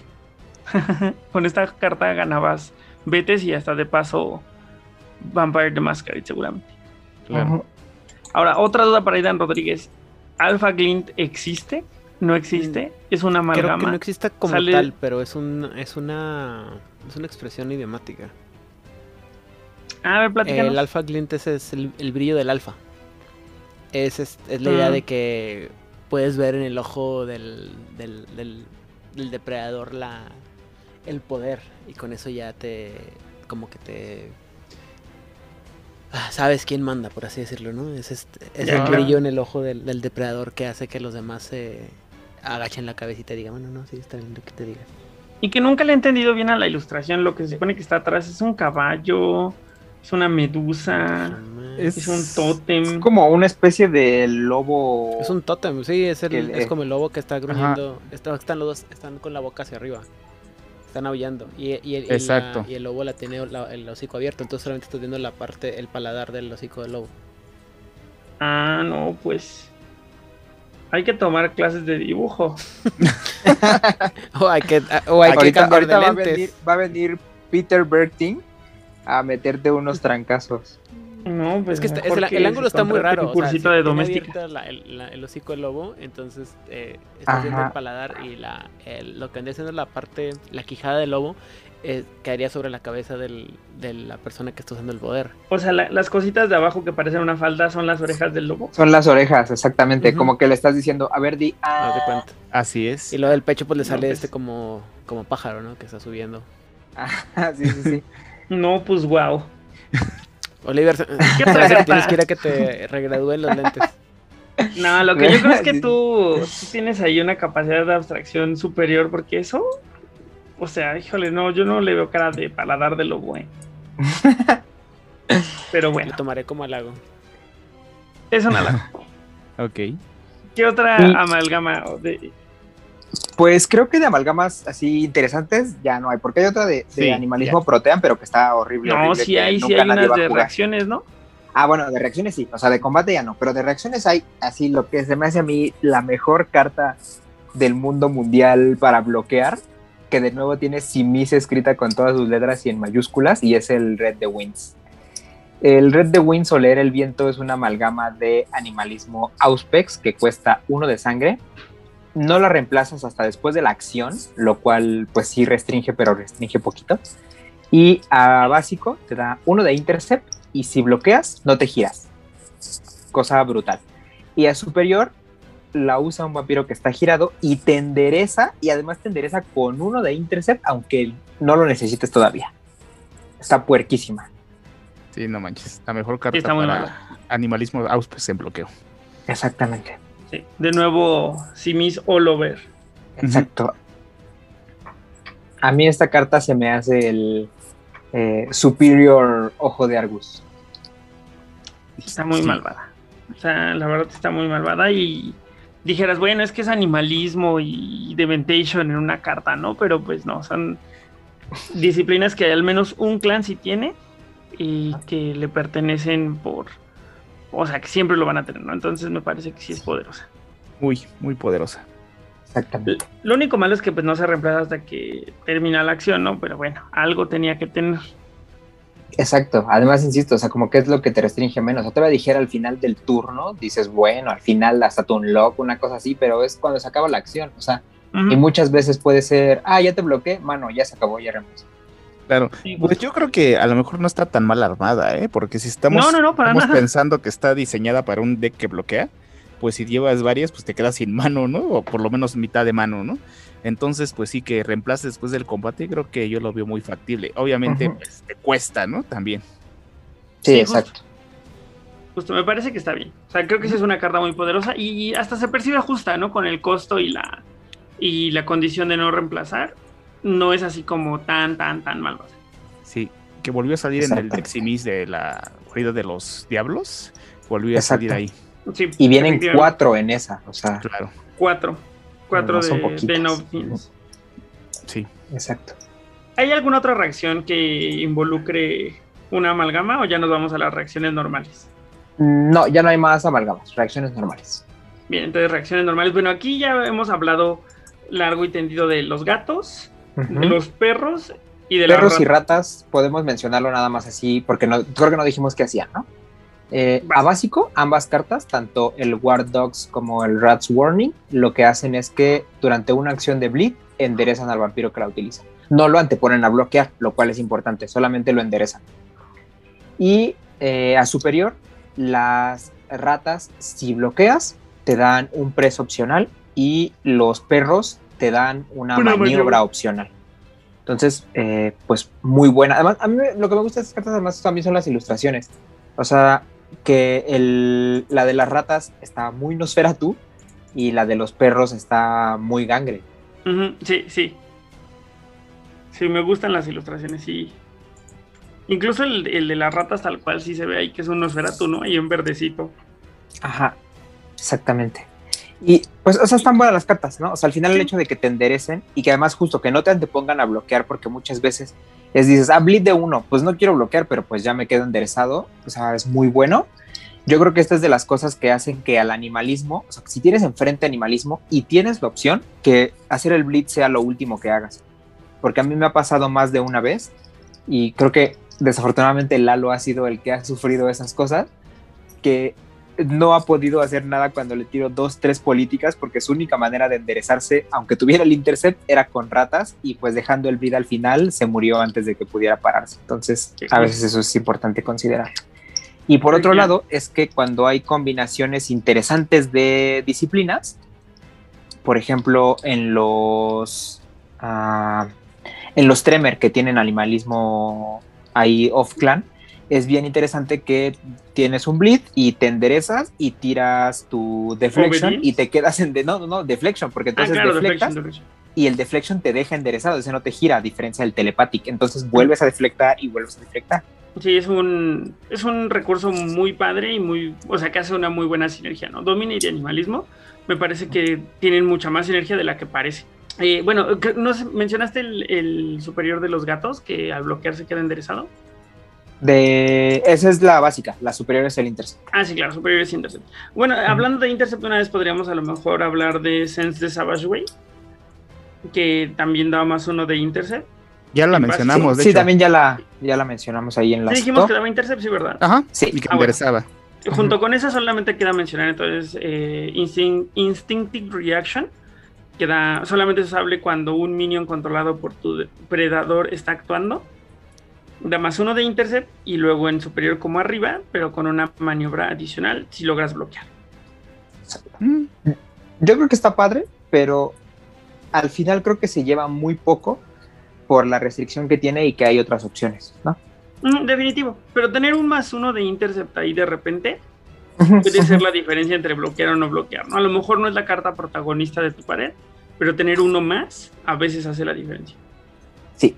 Y eh, bueno, la voy a dejar si no para las otras después de que veamos retainers, porque hay una que está muy malvada e interesante, pero es de esas que nunca he visto en juego y probablemente nunca vea. ¿Crimson mm, Fury? Así es, yo también pensé en eso. Yo también, porque Crimson Fury me tema de que está bien padre, pero si quieres la mencionamos con las cartas olvidadas. Ok, vamos a retainers si quieren rápidamente. Vamos a retainers entonces. El Club de los Juegos de Mesa, la Casa del Betes en México. Síguelos en sus redes sociales. Bueno, aquí ya se habló anteriormente del cuervo, que probablemente es el rey de los retainers. Así es. Eh, pero hay otros que están interesantes, ¿no? probablemente mi, mi favorito personal es el Murder of Crows. Claro, pensé que, ibas a decir el, pensé que ibas a decir el Jackal. ah, claro, obvio. No, sí. El Jackal es muy top, pero hasta deberían de banearlo. no, eh, es que no me gusta jugar tan roto, pero mira, el Murder of Crows cuesta una sangre. Y tiene una vida. Y desde básico hace lo siguiente. Eh, inflige un R damage cada round de combate durante el Normal Strike Resolution. Y en superior tiene dos vidas. O sea, esto es acumulable y es como tener cuervos equipados, ¿no? Entonces, entre más te vas poniendo, más daño ambiental van recibiendo. Cabe mencionar que aquí no tiene que ser necesariamente cerca o lejos como algunos otros retainers que hemos mencionado, especialmente cuando hablamos del iPhone. Aquí puede ser cerca o lejos y pues qué padre. Así es.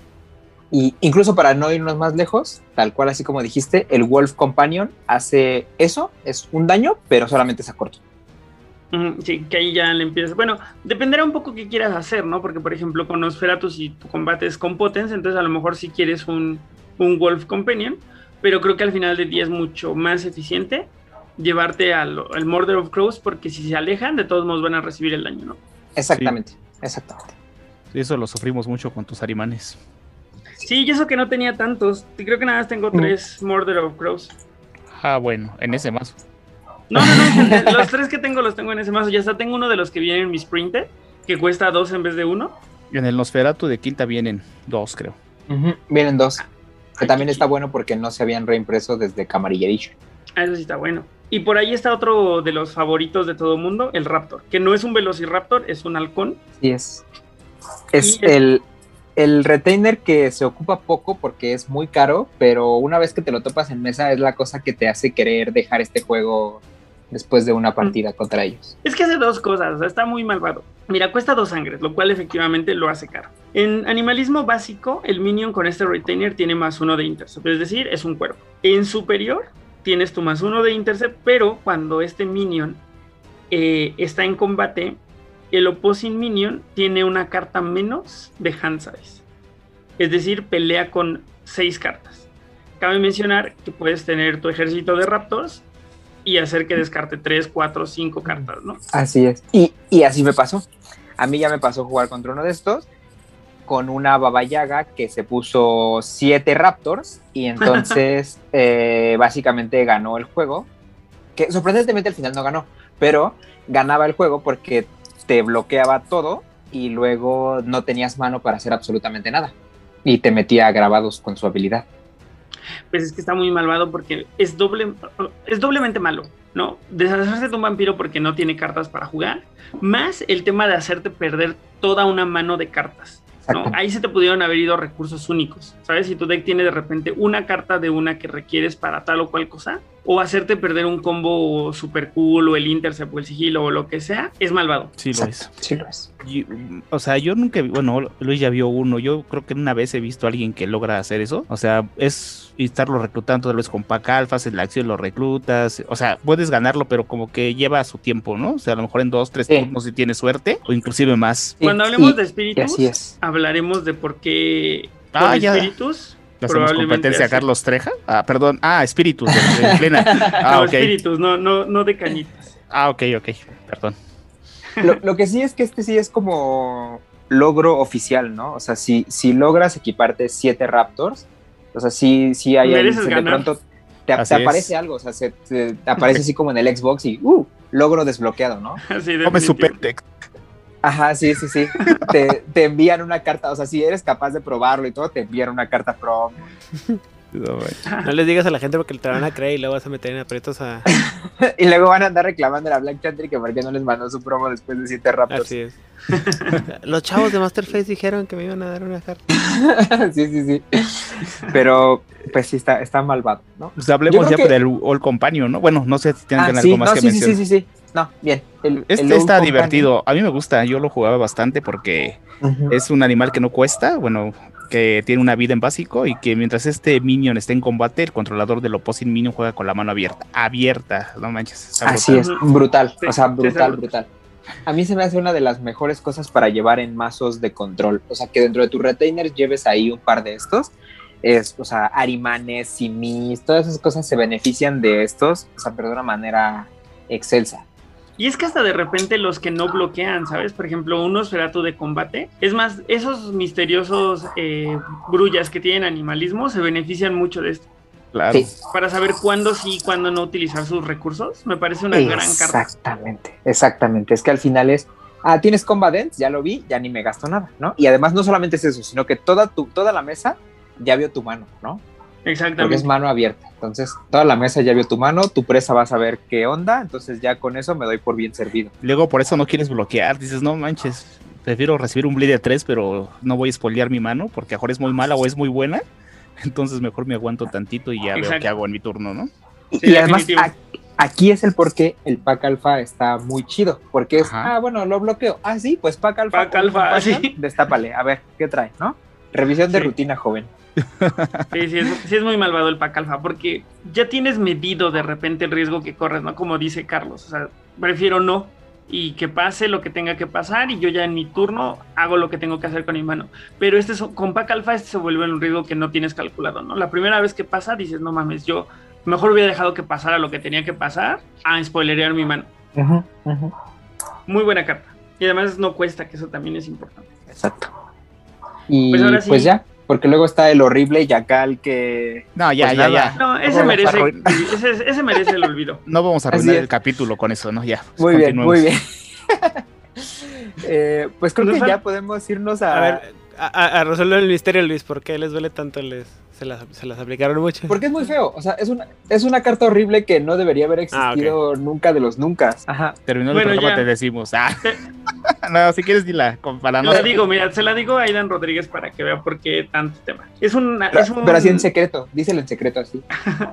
No, no, ya mira, se la digo rápido. Eh, es un retainer también, es un jackal, cuesta una sangre, además cuesta una sangre. Si tu presa controla un ready, seguidor de set o una samita, el minion con este retainer tiene más uno de sigilo. Y en superior, lo mismo, pero con dos de sigilo. O sea, ni siquiera hace tu acción imbloqueable ni nada. O sea, te da sigilo con dos clanes específicos. O sea, o sea, como por. sirve para, para dos cosas. Y, y que además son, además son clanes que no bloquean. Exactamente. parte, ¿no? Sirve para dos cosas, en pocas palabras. Exactamente. Así es. Exactamente. O sea, bueno, bye. Creo que ya revisamos todas las cartas. Eh, ¿Por qué no hablamos de un par de cartas que recordemos y que estén ahí olvidadas? A mí Sí. me gustaría arrancar mencionando una que siempre se me ha antojado jugar pero, y la he llevado en mi deck, pero nunca he podido jugarla así que digas, ay, qué sabroso estuvo aplicar este Shepherd's Skull. Ajá, ya sabemos cuál. Dila, dila. Esa carta, eh, bueno, sí, esta carta, el tema con ella es que es una acción. Esta acción lo que hace es, ay, déjame, me acuerdo qué hace en básico porque no me acuerdo exactamente qué hace en básico. Dame un segundito y les digo qué hace en básico. En básico lo que hace es, ay, perdón, ¿eh? ¿Cuál fue la carta que dijiste? Porque de pronto Perdón. yo también ya entendí. No No, disculpen, dijo. les dije Shepherd Skull, pero me equivoqué, se llama Ah. Shepherd Innocence. Shepherd Sí. Ajá, Innocence. por La eso inocencia dije. del pastor. Cuesta Claro. dos sangres, que se me hace que está caro, ¿no? Pero en, es una acción a más uno de stealth.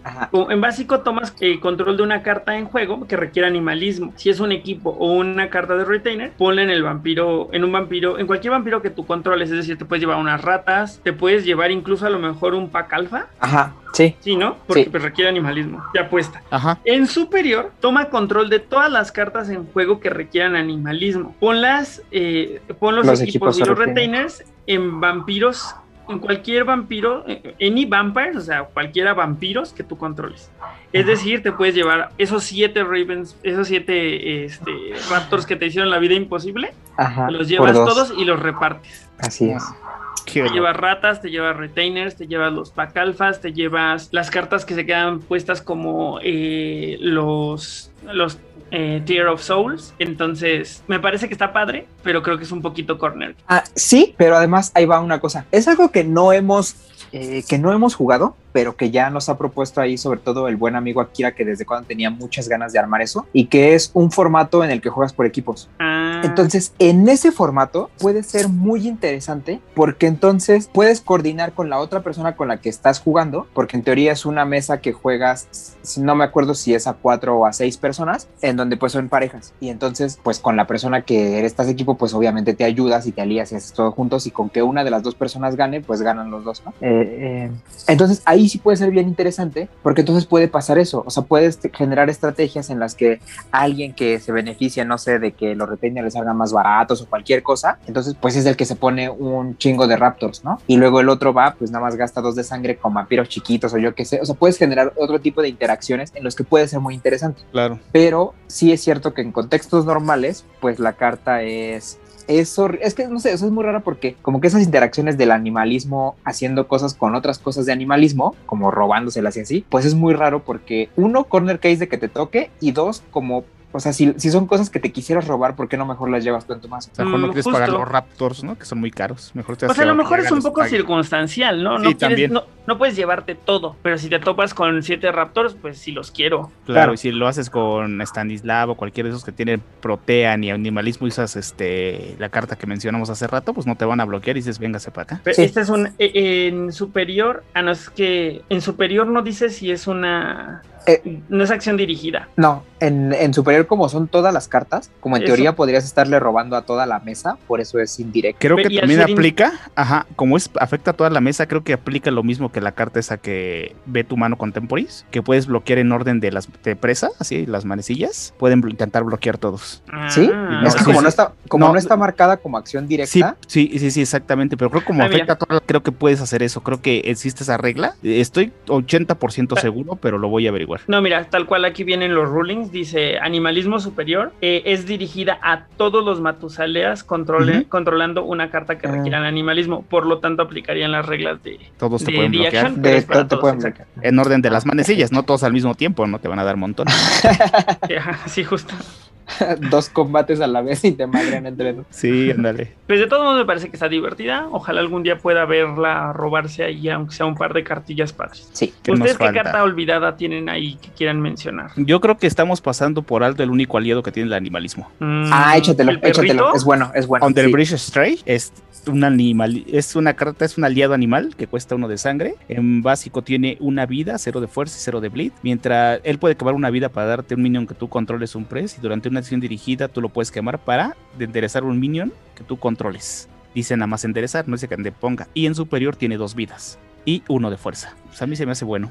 A mí también se me hace bueno. Y de hecho, yo no, o sea, yo tengo por ahí un par de esos y nunca les había prestado atención hasta que los vi en mesa y se me hicieron que estaban padres. Es que, Es un es que están muy padres son muy flexibles, exacto. O sea, de pronto el hecho de que tengas eh, el press ya es relevante porque aunque no te salga el late from bats, sabes que a lo mejor con tus cuervos y el perrito ahí en la mesa, pues vas a hacer más daño, ¿no? Claro. Y la otra te endereza, o sea, Por algo lo sacaste del donde vivía y te lo llevaste a vivir contigo, ¿no? Para que te exacto, sí, sí, sí. Sí, y la verdad es que va a sonar a que solamente hablo de los tres mismos clanes todo el tiempo, pero cuando la vi en juego dije esto debería de llevarlo con las animales. Sí, de hecho sí, yo pensé que lo llevabas. No, no, no. Y, y sabes por qué, más allá del hecho de que te enderece y eso, o sea, bueno, que está muy padre, pero cuando te endereza se va la shit. Y entonces se vuelve una carta que puedes targetear para Vulture Buffet. Claro, y el Y es más- con las arimanes también. Exacto. Y hasta es más interesante hacerlo con eso que perder las, los retainers o descartar los retainers. eh, porque pues los vas a utilizar para bloquear, ¿no? Claro. Entonces me parece que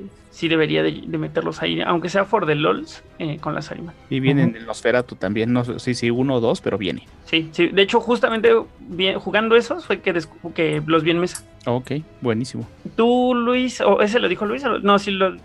¿Quién dijo el, el- este aliado? Carlos. Carlos, Yo. ¿verdad? Tú, Luis, ¿hay alguna carta ahí olvidada que quieras platicar? Y una carta que además, sorprendentemente, no sé por qué el arquetipo de Ravnos de las apariciones con los Carrion Crows y todo eso, no sé por qué se usa con trampa y no se usa con esta carta.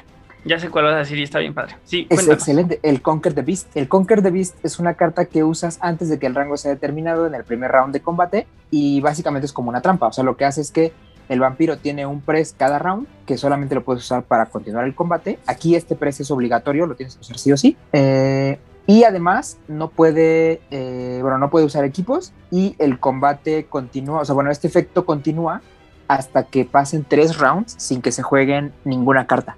No, Eh, Es es muy muy, poderosa. buena y a superior lo que pasa es que los press son opcionales. Entonces, en algún momento que a ti ya te deje de interesar el pelear, puedes decir, bueno, pues este, este press ya no lo uso. O sea, ahí está, pero ya no lo uso. eh, es- este no lo ves jugado físicamente porque es rara, creo que de Jihad. Y según aquí, no sé por qué esté puesto Betes, a lo mejor es algo raro ahí porque no recuerdo esa expansión. Ah, o no me viene a la mente, no sé por qué lo ponen así, pero es rara de las primeras expansiones que salieron. Pues ahí está el porqué. Sí. Pero Yo nunca he es una. gran, gran carta. Yo solo tengo una en todo. Y, y qué feo que no la hayan vuelto a reimprimir. En realidad no sé si sea porque al final como que la trampa se usó mucho y está de todos modos. no- o sea, no sé cuáles sean ahí los criterios para cuándo se reimprime una o cuándo no, pero Mm, a mí se me hace una gran, gran carta que la verdad estaría bastante padre el, Sí, el claro. tener ahorita. Con, Sí, sí, yo, yo las llevaría si las tuviera. Pero igual la trampa es más genérica, ¿no? Pero ese precio opcional también te puede salvar a ti mismo de tu propia de tu propia maldad. Exacto. O sea, al final les meto esta y si ya veo que me meten ahí, no sé, el, el weather control o cosas de esas, pues entonces sabes que pues ya no presiono y ya nos vamos. A ver, a ver, te voy a dejar que, que pienses ese, eso que acabas de decir otra vez y lo digas de otra manera. ¿Saben cuál también antes de que se nos vaya la onda? El Crimson Fury. Sí, sí. Sí, Crimson Fury, la verdad es que yo sí la llegué a ver jugar y sí me sorprendió mucho. Y hasta dije, no mames, qué fuerte que esté pasando lo que mis ojos están presenciando. Les platico qué hace el Crimson Fury. Creo que la vimos al mismo tiempo, no me acuerdo, porque yo también la vi jugando una vez y dije, ah, no manches. Yo, yo sabes a quién se la vi jugar? A Herbert, un amigo de Ah, Yukio, a quien sí. le mandamos un gran entonces saludo. sí lo vimos al mismo tiempo. Sí, ¿verdad? Estábamos creo en mi casa jugando esa vez. Sí, sí, sí. Que dijimos, oh, my God. El, el punto es que Crimson Fury es una carta que, si no me equivoco, es tanto de combate Como como una reacción. Chequen lo que hace, cuesta una sangre. Ah, Dice, ah, bueno, solamente... antes- ah, bueno, sí, sí, continúa, continúa. Sí, ok. Sí. Dice, solamente es utilizable cuando este vampiro está a punto de ser diablerizado. Es utilizado por un vampiro que está girado y también es utilizado por un vampiro que está en torpor. Es decir, de esa manera es una reacción. Ahora, en básico, el vampiro, el diableri es cancelado y el diablerista quema una sangre. En superior, el diablerista y el vampiro que va a ser diablerizado, ambos se queman. El diableri sigue considerándose exitoso. Brutal. Sí, sí está muy brutal. Muy, muy, muy brutal. Porque de repente suena a que todos estos clanes que son susceptibles a caer en torpor por no tener fortitud, pero sí por tratar de bloquear este eh, heroicamente, tienen una manera de deshacerse de quien los va a ir a diablerizar, ¿no? Para quitárselos de encima. La pesadilla de. Tarik esta carta. La pesadilla de Tarik, la de Teobel, la de La de Ariadne. Ariadne. Fátima. O sea, todos esos vampiros que no se les puede hacer Bloodhound, en cuanto se comen uno de estos, o sea, no vuelve a jugar ese mazo en tres meses, por lo Sí. No manches. Esta existe, creo, ¿no? No sé, me suena como que existe en el juego de rol. Sí existe porque recuerdo que Aidan la platicó Sí, sí, cuando sí, sí. hablamos, así que seguramente sacó a perfecto qué hace. Ese es nivel 8 también. Dice que cualqui- hace que cualquier persona que pruebe tu sangre entre en frenesí y, y por ejemplo si alguien te quiere diablerizar, tienes que, tienen que pelear con tu bestia directamente en lugar de con una tirada de willpower, que es lo normal para una diablería. Mm, eso explica por qué o quema una sangre por tratar de, de probar De tu sangre. Ajá. o, ajá, o perder la guerra contra la bestia y los dos se queman. No manches, qué bien, qué buena carta. Sí, está padre. Porque además es súper sorpresiva. Sí. Sí, exactamente. Y, y que además son muy poquitas. O sea, yo nada más ubico esta carta y hay una máster que es máster fuera de turno, que cuando te van a quemar, se quema bisa el que el que te iba a quemar y tú sales de torpor y te y, y ganas sangre además. Pero son las únicas que te salvan así de cosas como el Eso diablo. suena como que una, una jugada tipo Yu-Gi-Oh en, el- en el Betis. Así como que, ah, activaste mi carta trampa. Sí, sí suena así, sí suena. Ah, sí, Sí. tal cual. Creo que también cual. hay una de vicisitud, ¿no? Que cuando vas a ser quemado. La de sangre ácida. Ah, sí, claro. Mm, Mm, es- no recuerdo. No, porque acá, según yo, sangre ácida es otra de combate que hace agravados. Que si te pegan, lo que te hagan eh, se refleja como ¿No es la de Mortal Coil algo? Creo, a ver. No the recuerdo. Mortal Coil. No, es, eh, sí, Liquify de Mortal Kombat. Ah, Liquify de Mortal Coil. Sí, sí, es esa. Sí, Ajá. sí, sí, claro. Mortal Shell, ¿no? Pero. No, pero eso no es. ¿No es? ¿O sí? Pero ver, sí hay no una que de vicisitud que, que hace eso. Espérame, deja buscar rápidamente. A ver, en- en- búscala si quieres en lo que empezamos ya a movernos al final del capítulo. Ok.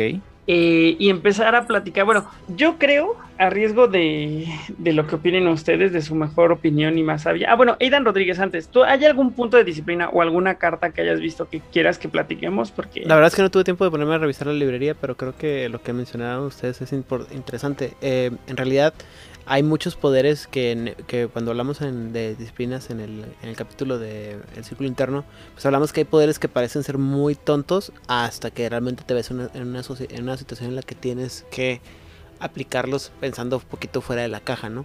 Entonces todo lo que tiene que ver con el, el manejo del- de las bestias y los frenesís de los otros, de los contrincantes, son bien, bien interesantes.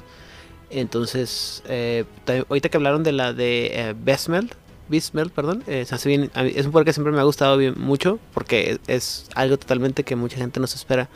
En, lo, en el juego lo que hace es que te permite hacer, meterte en una bestia mientras tenga más o menos tu, tu tamaño.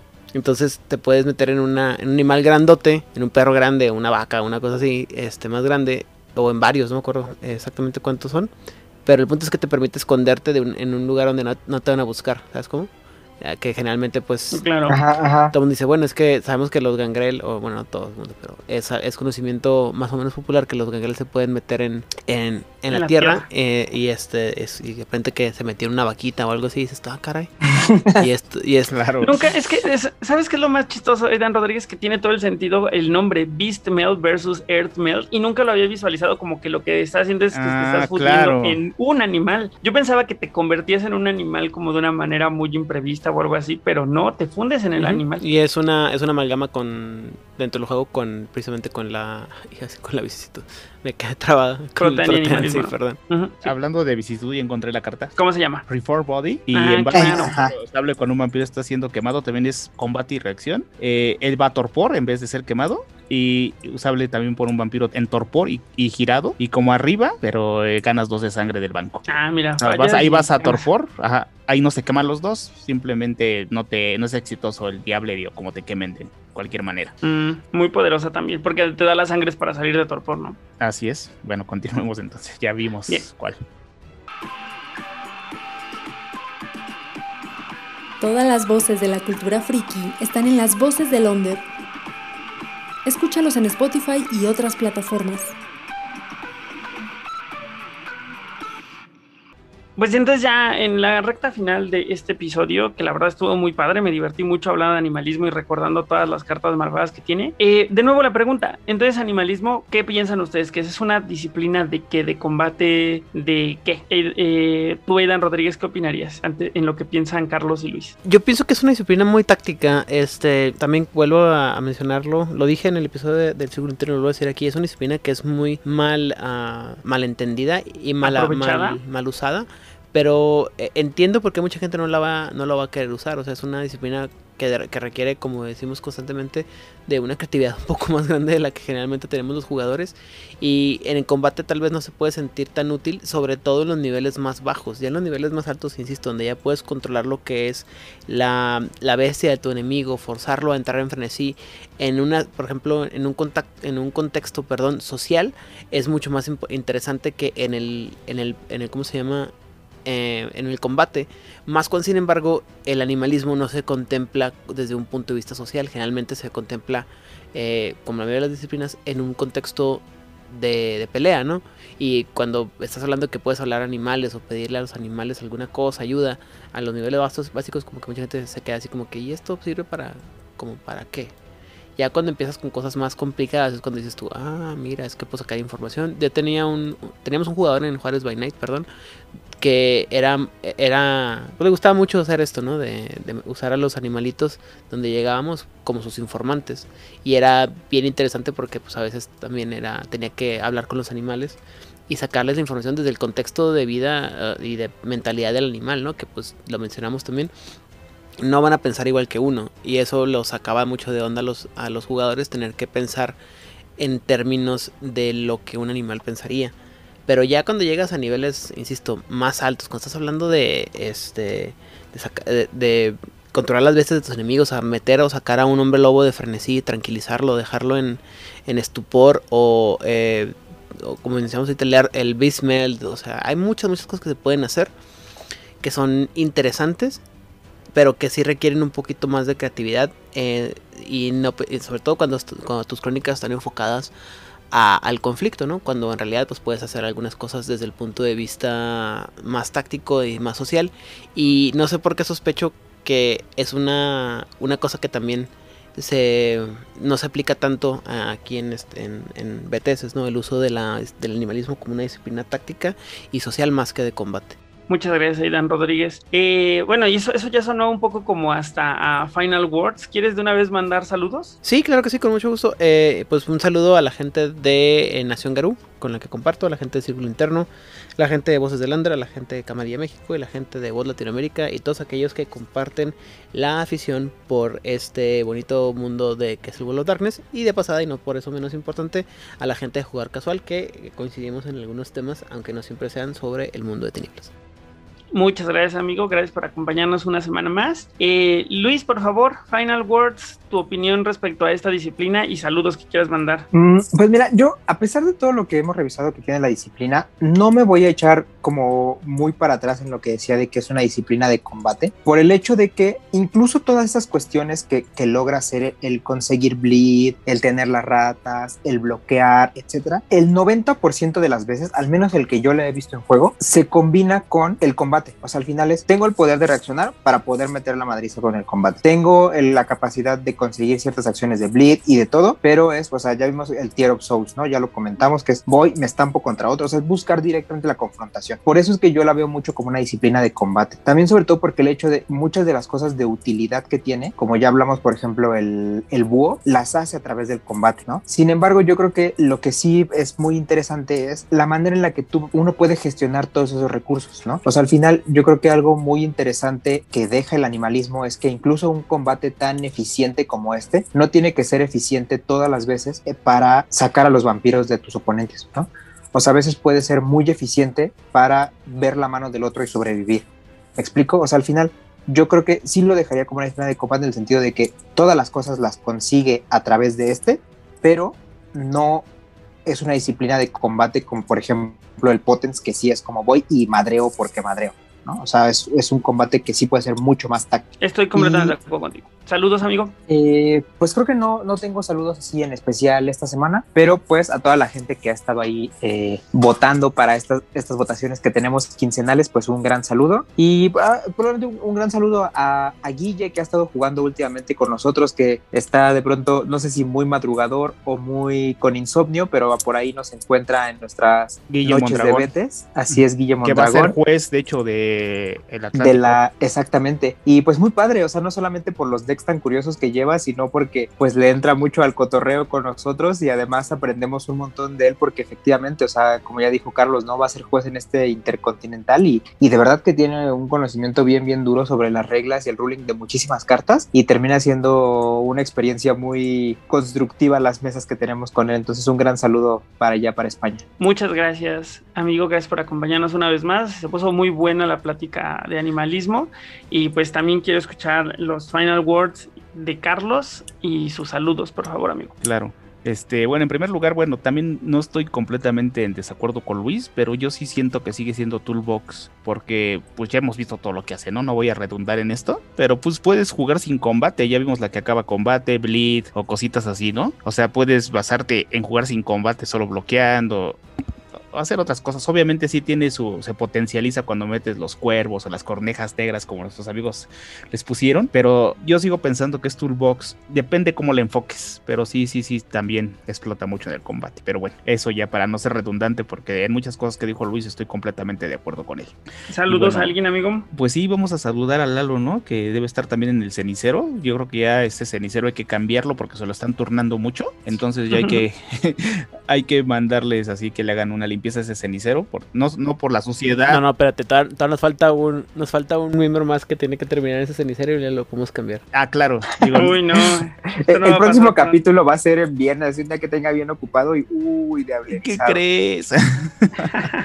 entonces Lalo que nos va a estar escuchando dice que mientras lava, entonces ahora sí le va a tocar escucharnos, porque ahora no lo tuvimos acá, a mis amigos de A Huevo Triunfó el Work, ya tiene rato que no nos saludo y luego ahí andamos platicando con ellos y bueno, nada más para no ser reiterativo como siempre. Perfecto, pues muchas gracias por acompañarnos una vez más, amigo. Y pues bueno, el tema aquí es que creo que ambos tienen la razón. Yo creo que es una disciplina que en su eh, cómo está hecha, si es Toolbox, sin embargo, eh, recae mucho en el combate. O sea, creo que su lado más fuerte es el combate, o sea, creo que sí tiene un poco para hacer de todo, o sea, si no tuviera este lado tan fuerte de, de bloqueo, estaría completamente de acuerdo con, con, Luis en que sí es una disciplina de combate, pero creo que tiene un poco como este tema del Auspex, que es como muy lateral en la manera en la que lo hace, creo que el tema con, con el animalismo es que hace de todo para terminar en combate, ¿no? O para tener una, una pata más dura a la hora de, de hacer combate. Eh, creo que de repente los clanes que la tienen eh, se enfocan demasiado en ciertas cartas y dejan de lado algunas otras que son muy padres y que nos gustaría ver en la mesa,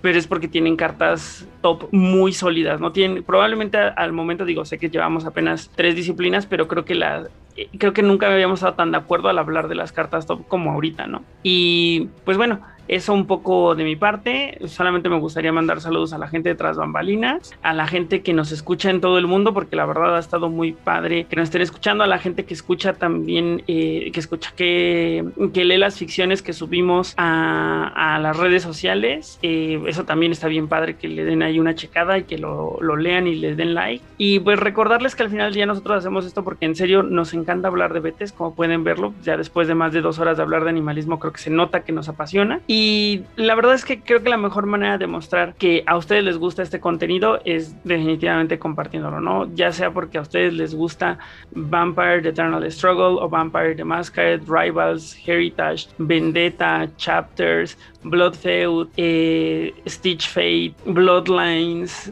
cualquier otro producto de Vampire, por favor, compártanos. Gracias por escuchar Masterface. Encuéntranos en Facebook, Instagram y YouTube como Betes México. Cortinillas y menciones Pami West. Datos de contacto en la descripción.